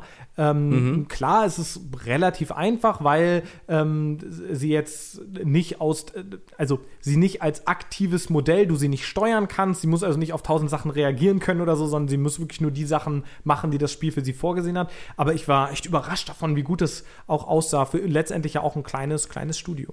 So. Ja, total. Zumal sie kam ja von einem Spiel, das, wir- also, das wir vorhin schon mal erwähnt haben, Stories Untold, wo das erste Level eigentlich nur ist, dass man einen, einen, einen animierten PC sieht, in dem man Dinge eintippt und darauf neue, also ein Text-based Adventure gewesen ist. Äh, ja, so, fand so, ich auch so super. wie bei Her Story. Oder was? Wie bei Her, Her Story? Ähm, Am Anfang, also Nein, nur, nur weil- diese PC-Oberfläche meine ich jetzt. Genau, also die PC-Oberfläche ist ähm, ja quasi der, der klassische Desktop-Simulator, aber äh, man bleibt nicht lange in dieser Perspektive drin, wohingegen ja bei Her Story das gesamte Spiel Stimmt, darauf ja. aufbaut. Also Stories Untold war, glaube ich, aus vier Vignetten sozusagen. ich glaube, es waren fünf, aber Waren's fünf? ja. Es war auch also lustige Ga- Gaming-Erfahrung. Das war auch, ich, eine der ersten Mal, dass wir ein Spiel zusammengespielt haben. Und wir hatten uns, glaube ich, vorgenommen, zwei davon zu spielen. Und ich hatte immer die ganze Zeit äh, Angst, Niklas zu fragen, ob wir vielleicht doch alle durchspielen wollen, weil ich, äh, weil ich vor der Antwort eigentlich, also ich wollte, dass wir das durchspielen jetzt. Wir Ähm, wollten eigentlich sogar nur die erste, Die wollten die erste, erste Folge spielen, spielen ja. und dann haben wir uns so angeguckt und immer so okay. weiter und irgendwann war es 2 Uhr nachts. ja. Ähm, ich habe noch eine Frage zu dem Spiel und zwar, äh, du, du hast jetzt beschrieben, dass es gerade gegen, also dass es so Passagen gibt, die schwierig sind, weil man nicht genau weiß, wo man hin muss und so weiter. Ähm, und da würde, würde, würde mich interessieren, liegt es an der schlechten Lesbarkeit der Technik, weil mir schon häufiger aufgefallen ist in Spielen, dass wenn es um äh, Technik oder um generell Bereiche des Lebens geht, die weit über Alltagserfahrungen hinausgehen, wie zum Beispiel auf einer Raumstation sein, ähm, man dann sozusagen mit diesen ganzen ausgedachten Fantasy-Technik-Gedöns nichts anfangen kann. Weißt du, wenn du dann irgendwie weißt, so, ah, der äh, Muffpuffler ist kaputt und äh, ja, weiß doch jeder, dass der da und da ist. So, la- oder woran liegt das? Also ich Star Wars Episode 1. ja, ja, genau. Also The ich, ich, Quantum Reactor is broken. Ja, genau. Ähm, also ein, ein Beispiel, ähm, was wir finden mussten, das war irgendwie war was abgebrochen an irgendwie EC 17-4. ja, genau. Ähm, okay, so. Okay. Und da mussten wir raus aus der Raumstation und die Steuerung war auch nicht, nicht die allerbeste in dem Fall. Gut, die waren auch im All, ne? also es waren jetzt auch nicht unten auf der Straße. Ähm, also war es natürlich auch schwierig, da, da durchzumanövrieren. Wir haben dann halt, Und muss man sich vorstellen, mit so einer kleinen, so einem kleinen blöden Kameraorb, der hinten irgendwie gefühlt so ein Feuerzeug als Düse hatte, so ein bisschen so. Genau. irgendwie durchs Weltall geeiert. Also die ersten fünf Minuten haben wir probiert, nicht überall gegenzufahren. Äh, genau, was ja an sich auch ganz witzig sein kann. Ähm, aber dadurch, dass sie von außen fast überall gleich, gleich aussah und dann haben wir auch immer die Perspektive wechseln müssen, weil dieser, dieser, dieser Ball drehte sich ja immer wieder. Das heißt, auf, auf aus vielen verschiedenen Kamerawinkeln sah die, ähm, die, die, diese ganze äh, Station immer anders gleich aus. Ähm, und, Was natürlich äh, toll ist, wenn wir beide Vollidioten äh, irgendwie gesagt bekommen, äh, fliegt mal bitte zu dem und dem Flügel äh, und wir, na alles klar, ne, raus und dann irgendwie irgendwo gegengedäunt, einmal umgedreht, scheiße, wie rum war denn das Raumschiff, Genau. als wir rausgeflogen Genau, sind? dann wussten wir auch nicht mal, wo, wo, wir herkamen. Ne? Also Mit anderen Worten, uns fehlte die Perspektive. Ja, genau, also ähm, auch innen drin war es manchmal schwer insofern, als dass ähm, die Räume auch alle sehr, sehr ähnlich aussahen, was glaube ich auf einer Raumstation auch normal ist. Also sie werden jetzt nicht alle farblich markieren, ähm, aber fürs, fürs Spielen war es dadurch natürlich schwieriger, sich darin zu orientieren. Innerhalb hatten wir halt eine Karte, eine Map, ähm, außen hatten wir einen Scheißdreck. Genau. Und die halt- Map war insofern ganz cool, das war quasi so ein Schaltplan der Ja. verschiedenen Kameras auf der Station. Ah, ja, aber logisch. Ja, also ja, im Spiel getreu der, ähm, der Logik. Ja. Ja. Ja, ähm, Schöner Vorschlag. schönes Spiel auch auf jeden Fall. Es Ja, ist ich halt, mochte es auch. Wie, wie Moritz meinte, ich würde auch sagen, das ist sicher was, was man eher so einmal spielt, ähm, was, worauf du jetzt gar nicht so eingegangen ist. Es gibt halt so eine coole Science-Fiction-Story, die dann immer verworrener Die wird. wollte ich aber dann- nicht, die wollte ich nicht weg Genau, und das ist auch aber ja, völlig in ja. Ordnung. Und ich glaube, das ist aber auch das, was man am Ende mitnehmen kann. Und das ist auch ein Spiel, was man nicht unbedingt mehrfach spielen muss, einfach. Und ähm, ne, Nee. ni- nicht jedes Spiel aber immer net- nette spielt Puzzles man dabei. für den Replay-Value. So. Nee, genau, das stimmt. Ähm, genau, auch immer schöne Puzzles dabei gewesen, ähm, auch also relativ abwechslungsreich, aber natürlich nicht ultra anspruchsvoll. Und ich würde Na, also- das dritte Spiel von denen auf jeden Fall auch spielen. Ja, ja, ja, auf jeden Fall. Ähm, Und man kann es übrigens äh, auf vielen Plattformen spielen. Also auf der PlayStation gibt es ähm, gibt's eine Version, es gibt eine natürlich für den PC. Ähm, genau, also kostet auch. Also ich sehe gerade PlayStation 4 und Windows sind die einzigen beiden Plattformen auch. Äh, Genau. Das sind ja, also, es gibt sehr viele PlayStation 4s, die verkauft wurden auf diesem Planeten. Insofern sind es auch eigentlich einige. ja, ist, schon- also ist, das, das ist schon machbar, das Spiel zu spielen. Man Ja. kriegt das, wenn man will. Wenn man sich wirklich anstrengt. ja. Genau, absolut. Ähm, ich musste gerade, weil wir auch noch mal über Kamera und Perspektive geredet haben und so weiter und so fort, ähm, musste ich auch noch mal schmunzeln. Eins von den Spielen, was ich auch noch so im Hinterkopf hatte, da habe ich auch äh, vor, vor zwei Wochen drüber geredet bei Hendietris Select äh, im Zusammenhang mit den Horrorspielen. Und ne, also das hatte Sepp ja gerade vorhin schon mal gesagt, irgendwie Horror und, und äh, Perspektive und begrenzte Perspektive und Horror, der daraus entsteht, scheint ja echt auch so eine Nummer zu sein, die auch für uns immer wieder aufgetaucht ist. Aber Fatal Frame beispielsweise ist ja äh, ein, wie gesagt, PlayStation 2-Ära, also ist schon ein bisschen länger her, japanisches Spiel, in dem es auch darum geht, Fotos von Geistern zu machen und äh, die das durch die Kamera gucken gibt einem eine andere Perspektive auf die Welt, weil in, in der Welt, der, die man durch die Kamera sieht, Dinge sichtbar werden, die sonst nicht da sind. Ja, Ja, fällt So, mir noch also- ein, ein Spiel ein, auf jeden Fall. Da bin ich auch nicht drauf gekommen. Aber kennt ihr noch den N64-Klassiker Pokémon Snap? Ich Ja. kenne noch Pokémon Snap, natürlich. natürlich. Wo man einfach nur mit einem kleinen Boot in so einem, ein bisschen wie so eine ranzige Attraktion in so einem zweitklassigen Freizeitpark, man mit einem Boot durch die Gegend fährt und Fotos Ja. von Pokémon macht. Ja. Absolut. Und Ja. auch ein Horrorspiel. Also, boah, Nebulak hat mich dermaßen erschreckt. Umgehauen. Also, Drei Meter hoch, drei Meter zurück.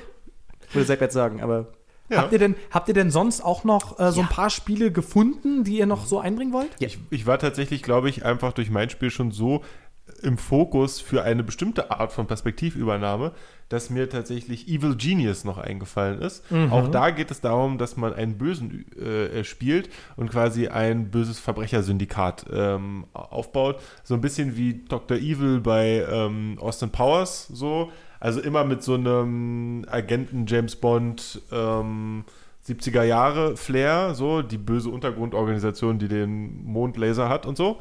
Und ähm, auch das freie ist, Energiekanonen. Das heißt auch das ist ein, ein, ein ähm, Aufbauspiel. Wer ähm, the Towers gone? oh, sorry. Alles gut. Ja. Und äh, das ist ein Aufbauspiel, in dem es um Perspektivübernahme in diesem Sinne geht, sage ich mal. Ja.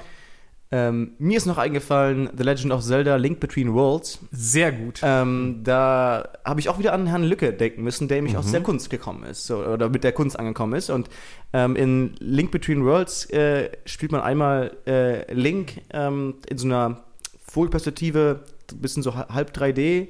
äh, Version, aber im Laufe des Spiels bekommt man die Spielmechanik, dass man eben in Wände reingehen kann als Gemälde. So, und so kann man dann das Dungeon immer aus verschiedenen Perspektiven lösen, oder die Dungeons, ähm, was einfach, also A, ein fantastisches Spiel ähm, und B, auch ganz clever gelöst war. Ähm, und da hat man dann wirklich die, diese Gemäldeperspektive, die man dann bekommt. Ich wollte auch noch mal an was äh, anderes ähm, in, in dem Bereich über was anderes sprechen. Also ist auch wieder interessant, erneut ein bisschen anders. Ne? Sepp hat den Perspektivwechsel auch viel zwischen äh, gut und böse. Ja? Äh, ähm, äh, Moritz hat den Perspektivwechsel dann sehr technisch umgesetzt und bei mir war er tatsächlich irgendwie hauptsächlich erstmal aus dem optischen heraus gedacht. Und da nur so ein ganz kleines Beispiel: Kennt ihr Tabletop Racer? Sag was. Tabletop Der Racing World zum irgendwas. Beispiel. Du spielst mit kleinen Spielautos auf Rennstrecken. Es spielt sich auch Ja, wie ein ganz genau. normaler äh, Racer eben. Äh, nur, dass diese Rennstrecken halt eben irgendwie auf dem Küchentisch sind und es liegen Ah, halt ja, ja, klar, überdimensionierte ja. Gurken im Weg und so Ja. ein Kram. Ja. Ähm, und aus diesen, ähm, also dieser Vorstellung, das ähm, ist jetzt für mich, weil ich die tatsächliche Perspektive auf das Auto habe, wie ich es in einem normalen Rennspiel auch hätte, ist eben diese, diese äh, ganze Welt, die auf dem Tisch aufgebaut ist, für mich aus meiner kleinen Perspektive super riesig. Und das hat mich so ein bisschen nochmal auch dazu gebracht, wie interessant Perspektive auch ist für Spielen, also was Kinder spielen. Also für mich zum Beispiel war immer so dieses so eine Ritterburg bauen und sich vorstellen, ne, wie jetzt, also mit, mit groß und klein äh, und den Verhältnissen zu spielen. Ja, also wenn man da jetzt irgendwie dann halt eine Orange reinwirft äh, in die Ritterburg und die purzeln alle nur so um, dann ist es natürlich eine riesige Lawine, die dann meine Fantasie irgendwie da, die da draus macht. Und insofern hat äh, Perspektive auch, glaube ich, mit ganz essentiell Spielen an sich was zu tun. Da würde man, wenn du die Perspekt diese Perspektive jetzt aufmachst, fällt, fällt mir spontan jetzt fallen mir noch zwei Sachen ein. Einmal ähm, äh, God of War, wo es ja dann Ja. quasi als, als, als kleiner Mensch über diese riesigen Titanen zu bezwingen geht. Und dann, wie heißt das andere, wo man auf die Titanen immer raufklettert? Äh, Shadow of the Colossus. Shadow of the Colossus, genau. Das wäre tatsächlich auch was Passendes gewesen. Mir fallen noch zwei Sachen Mir ein. ist noch eins eingefallen. Ich weiß gar nicht, ob wir es heute schon gesagt haben. Aber. Ähm, einmal, und das wird hoffentlich in irgendeiner Form auch nochmal ausgewählt werden können, ist natürlich Portal. Auch da geht's Ich habe drüber nachgedacht, ja. geht's, geht's um Perspektive, um Perspektivwechsel, um gucken, wie, wie komme ich von einem Ort zum anderen und so weiter, wie kann ich irgendwie was sehen, was ich vorher nicht sehen konnte. Und dann vielleicht, ähm, wenn ihr das kennt, Spore, Ja, natürlich. wo es, wo es quasi um live äh, gespielte Evolution geht, um, um Anpassung ähm, an Gegebenheiten und so. Auch das hat seine Schwierigkeiten, dieses Spiel. Gefühlt sieht jedes Lebewesen, was man da macht, am Ende aus wie Genitalien, aber es ist an sich ein schönes Spielkonzept, was viel mit Perspektive und Perspektivübernahme zu tun hat. Ähm, mir sind auch noch zwei eingefallen, so mehr Mobile Games. Ähm, Monument Valley haben wir, glaube ich, heute noch nicht genannt. Oh ja. Monument Valley, äh, übrigens, das Team zitiert Fez immer als große Inspiration für das Spiel tatsächlich. Das wollte ich jetzt auch auch gerade anmerken. Also, wenn man, wenn man das Spiel Ähnlichkeit, sieht, dann merkt man, okay, da, also die haben offensichtlich festgespielt. Offensichtlich, ja. Ähm, und was mir noch einfällt, ist The Room. Ja. Oh ähm, ja, man stimmt, auch, sehr gut. Äh, gibt mittlerweile, auch für die Switch den ersten Teil, ist gerade rausgekommen. Ähm, vor nicht allzu langer Zeit. Richtig cool. ja Ähm, sehr, sehr, ja. sehr spielenswert. Total. Also, Ähm, also bei In the Room spielt man, ähm, hat man so, so Rätselboxen quasi sehr Ja. schön gestaltet, also, also auch Ja. sehr grafisch, sehr aufwendig und sehr cool gemacht. Ja. Und muss halt ähm, immer so, Sachen finden, muss kleine äh, so Formen Mechaniken sind zusammenpacken, das so Da Mechaniken. Vinci-artig irgendwie. es gibt auch ein Spiel, das sich davon inspirieren hat, hat lassen, das heißt Da Vinci. Ach, siehst du mal. Ähm, das ist auch bei, bei, bei Play Store irgendwie eine 4,8 bekommen hat. Also Ah, habe ich auch okay. schon gekauft, werde ich mir auch noch. Und es ist halt ganz äh, spannend reinziehen. insofern, als das, ähm, das ist ja im Prinzip ein Escape the Room, ne? Richtig, ja. ähm, Spiel, nur dass der ganze Raum halt eigentlich nur eine kleine Box in der Mitte ist, Genau. ähm, weil Genau. die eben so vielschichtig ist. Oder eben so ein, äh, so ein, so ein ähm, so, ein, so ein Schiffsmodell, so ein altes Piratenschiffsmodell, wo man dann Mhm. immer weiter ranzoomen kann, weiter ran, dann sieht man plötzlich, kann man das aufschieben, findet ein kleines Glas und dann kann man mal da durchguckt, sieht man sieht die ganze Welt ganz anders aus. Ne? Dann ist Ja. plötzlich kannst du äh, so übernatürliche Sachen sehen und so. Mhm. Auch eine neue Perspektive. Ich würde ganz gerne noch eine Sache, die ich ähm, eigentlich bei Fest schon angesprochen habe, aber ähm, wir sind ja dann äh, in etwas andere Gewässer gekommen, das ist auch, auch gar kein Problem. Ähm, aber ich möchte noch mal auf einen Aspekt ähm, äh, hinaus und den vielleicht einfach ein bisschen generalisieren. Ähm, eine Sache, die ich nämlich total spannend finde, ist, dass als FAS rauskam, wie gesagt, es gab da drin ein numerisches System, ein Alphabet und so weiter, was zu dem Zeitpunkt noch nicht entschlüsselt war. Und ich finde es so spannend, dass zu dem Zeitpunkt also Spielerinnen und Spieler dann online zusammengearbeitet haben, ihre Hinweise zusammengetragen haben, um das rauszukriegen. Also man hat als Community gemeinsam diese Sprache entschlüsselt. Ähm, und das ist jetzt irgendwie nur ein Beispiel, aber zum Beispiel, also um Nintendo mal heranzuziehen ähm, und, und Miyamoto, der immer irgendwie so einer der großen äh, der, des, des Videogame-Designs auch ist, äh, hatte ja auch immer diese Idee, ich glaube, wir haben es mal angesprochen, äh, dass du eigentlich gar nicht in der Lage sein sollst, dieses Spiel alleine zu lösen, sondern durch das gepflegte Pausenhofgespräch ähm, teilt dir auf einmal jemand mit, nee, den Schlüssel brauchst du an dem und dem See. Das heißt also, dieses, dieser Aspekt, von dem das gemeinsam aufzudecken. Und das finde ich eben vor dem Hintergrund von Perspektive so spannend, dass wenn ein Spiel rauskommt und sich eine Community darum bildet, dann entsteht ein Spielmoment, der so fünf Jahre später einfach nicht mehr möglich ist. Nee. Klar, ich muss jetzt auch die Schrift nicht zwingend alleine äh, rauskriegen. Ich kann und ich muss mir auch nicht einfach nur die Lösung aus dem Internet holen. Es gibt auch so Guides, die einem schrittweise helfen sollen. Aber dieses Gefühl, wir knacken das jetzt hier gemeinsam, das ist so Dieses in nicht mehr möglich. Und das ist eben gerade bei so einem interaktiven Genre wie Videospielen irgendwie eine interessante Sache, die da so ein bisschen verloren geht irgendwann. Mhm. Ja, bin ich absolut bei dir. Genau. Ja. Das wollte ich irgendwie nochmal mit reinbringen, ähm, nicht als großen Punkt, sondern Nee, einfach nur, weil es mich so ein bisschen Aspekt. beschäftigt hat. Ja. ja. Cool. Ja, Jungs, wie geht's denn jetzt nur am Ende aus? Das stimmt, wir müssen jetzt auch noch eine Wir Entscheidung müssen ja noch treffen. eine Entscheidung treffen. Soll ich mal einen Ball in die Runde werfen? Schmeiß mal. Ich schmeiß mal einen Ball in die Runde. Ich, beziehungsweise ich glaube, in diesem Fall schmeiße ich eher einen Würfel in die Runde. Ähm, denn ich glaube, es spricht Bände dafür, dass wir alle drei ähm, zu Beginn dasselbe Spiel sofort im Kopf hatten. ähm, und aus verschiedensten Gründen dann dafür waren und dann eigentlich doch wieder nicht dafür waren oder wie auch immer. Und ähm, ich glaube schon, also meiner Meinung nach ähm, ist äh, Fest tatsächlich das Spiel, was ähm, die meisten für mich sozusagen so in, in meinem Kopf sind das dann für jedes Thema, was wir so machen, wie so Checkboxen. Und sagen so, ja, okay, inhaltlich geht es tatsächlich um Perspektive, spielmechanisch auch. Und dann gibt's sozusagen, gibt es vielleicht noch ein paar Checkboxen mehr, die immer variabel sind sozusagen und da trifft es quasi auch alle, ähm, alle Nerven und ähm, gerade auch die Tatsache, dass man da unterschiedliche Perspektive drüber spricht und es unterschiedliche Perspektiven über ähm, wie eine Community gemeinsam äh, quasi da zum Ziel kommen kann, ist es, glaube ich, ein starker Contender. Das sehe ich ähnlich. Äh, ich finde ganz spannend, ähm, ich fand das witzig, dass wir gleichzeitig, wie du gerade schon gesagt hast, irgendwie an den gleichen Punkten angesetzt haben und dann doch irgendwie in doch relativ unterschiedliche Richtungen gegangen sind, die alle einen totalen Mehrwert mitgebracht haben. Ähm, also ich finde Ja. nämlich zum Beispiel, ähm, dass, dass Sepp, du bei Dungeon Keeper ähm, was angesprochen hast, ähm, eine Perspektive geboten hast, dass nämlich irgendwie wir ja so sehr häufig aus der äh, Goody Two Shoes und so und äh, der, der, der Shining Armor und, und der, der Ritter kommt an und rettet alle und wir tun nur Gutes und so weiter und so fort.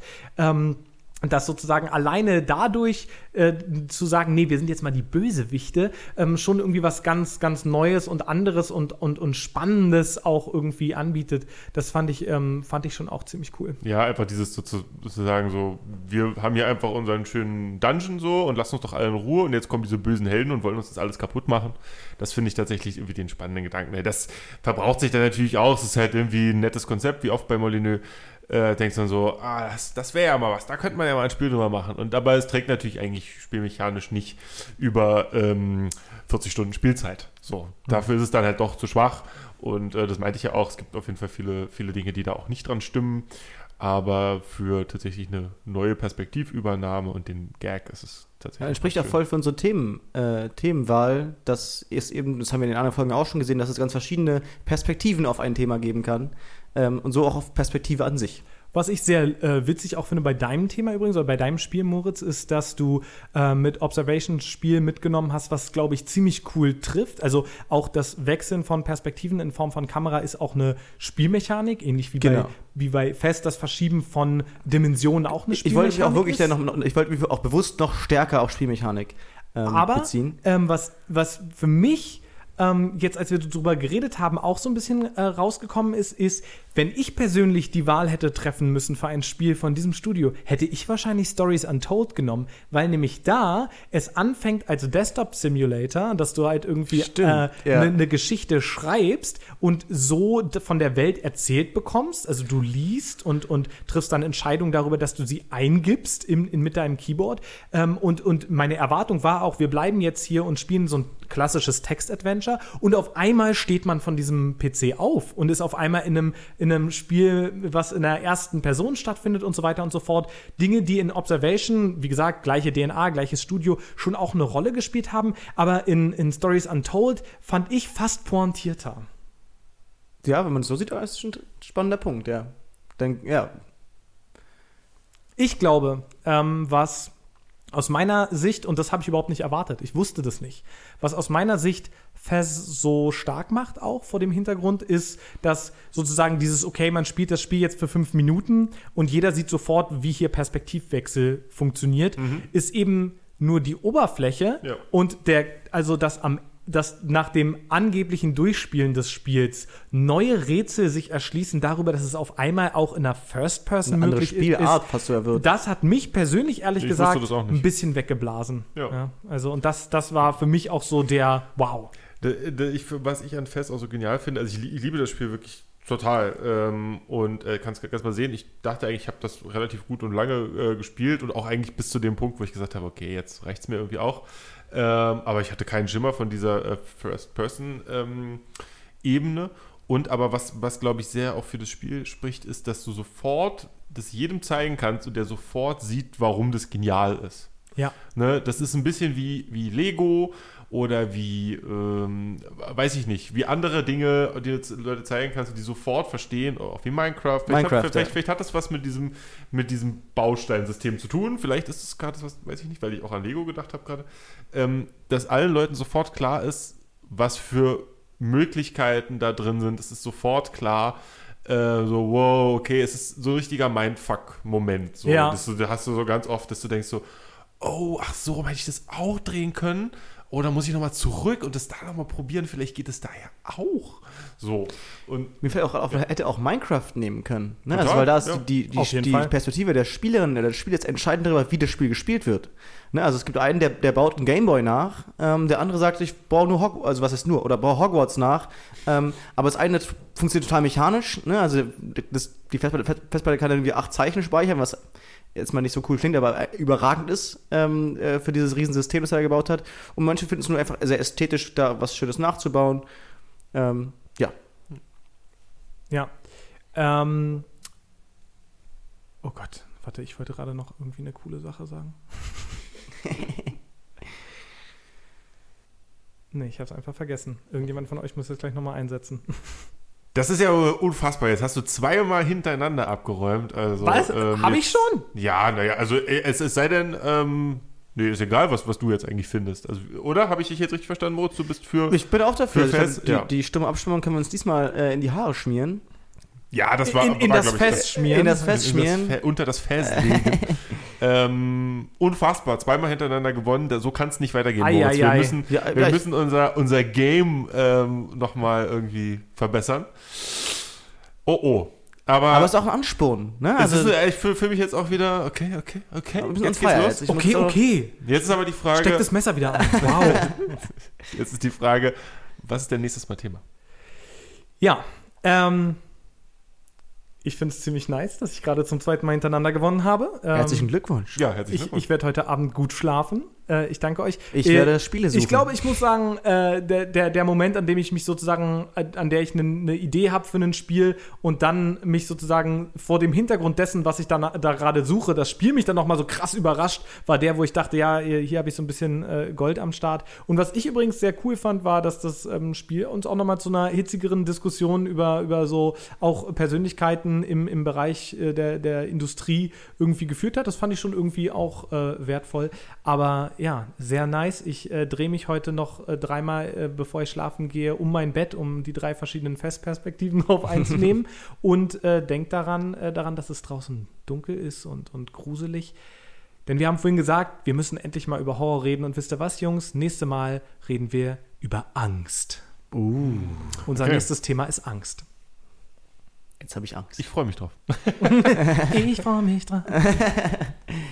Ja, dann, äh, mir, mir war es wie immer ein Vergnügen mit euch dreien. ja, Mit mir euch dreien vor allen Dingen. Ich bin ja auch ein Honko. Ja. mit euch beiden. Wir zusammen sind ja nur drei. Er seid schon in der nächsten Perspektive. Ich von bin schon, in oben. der, ich bin schon, Ja, ich schwebe also- schon über Naja, euch multiperspektivisch. Sepp ist in der Perspektive aus, aufs fertige Produkt und weiß, dass das Intro ja wieder von der fantastischen Wanda gesprochen wird. Richtig, Also eigentlich genau. Ah, genau. ist Ich hätte wie, auch wie in- immer in meinem Leben, Niklas muss mir sagen, wie schlau ich bin. in einer, K in einer KI, die mit einer Kamera auf uns runterguckt, aber nee. ja, auch, das auch. Oh, das auch. We- Ah, alles gleichzeitig. während wir den Fest drehen.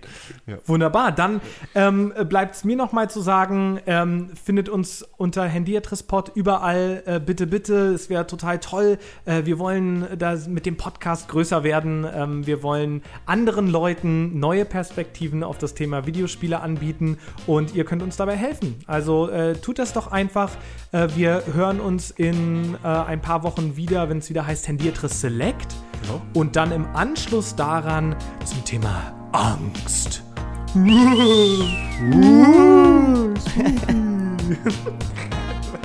Ciao. Ciao.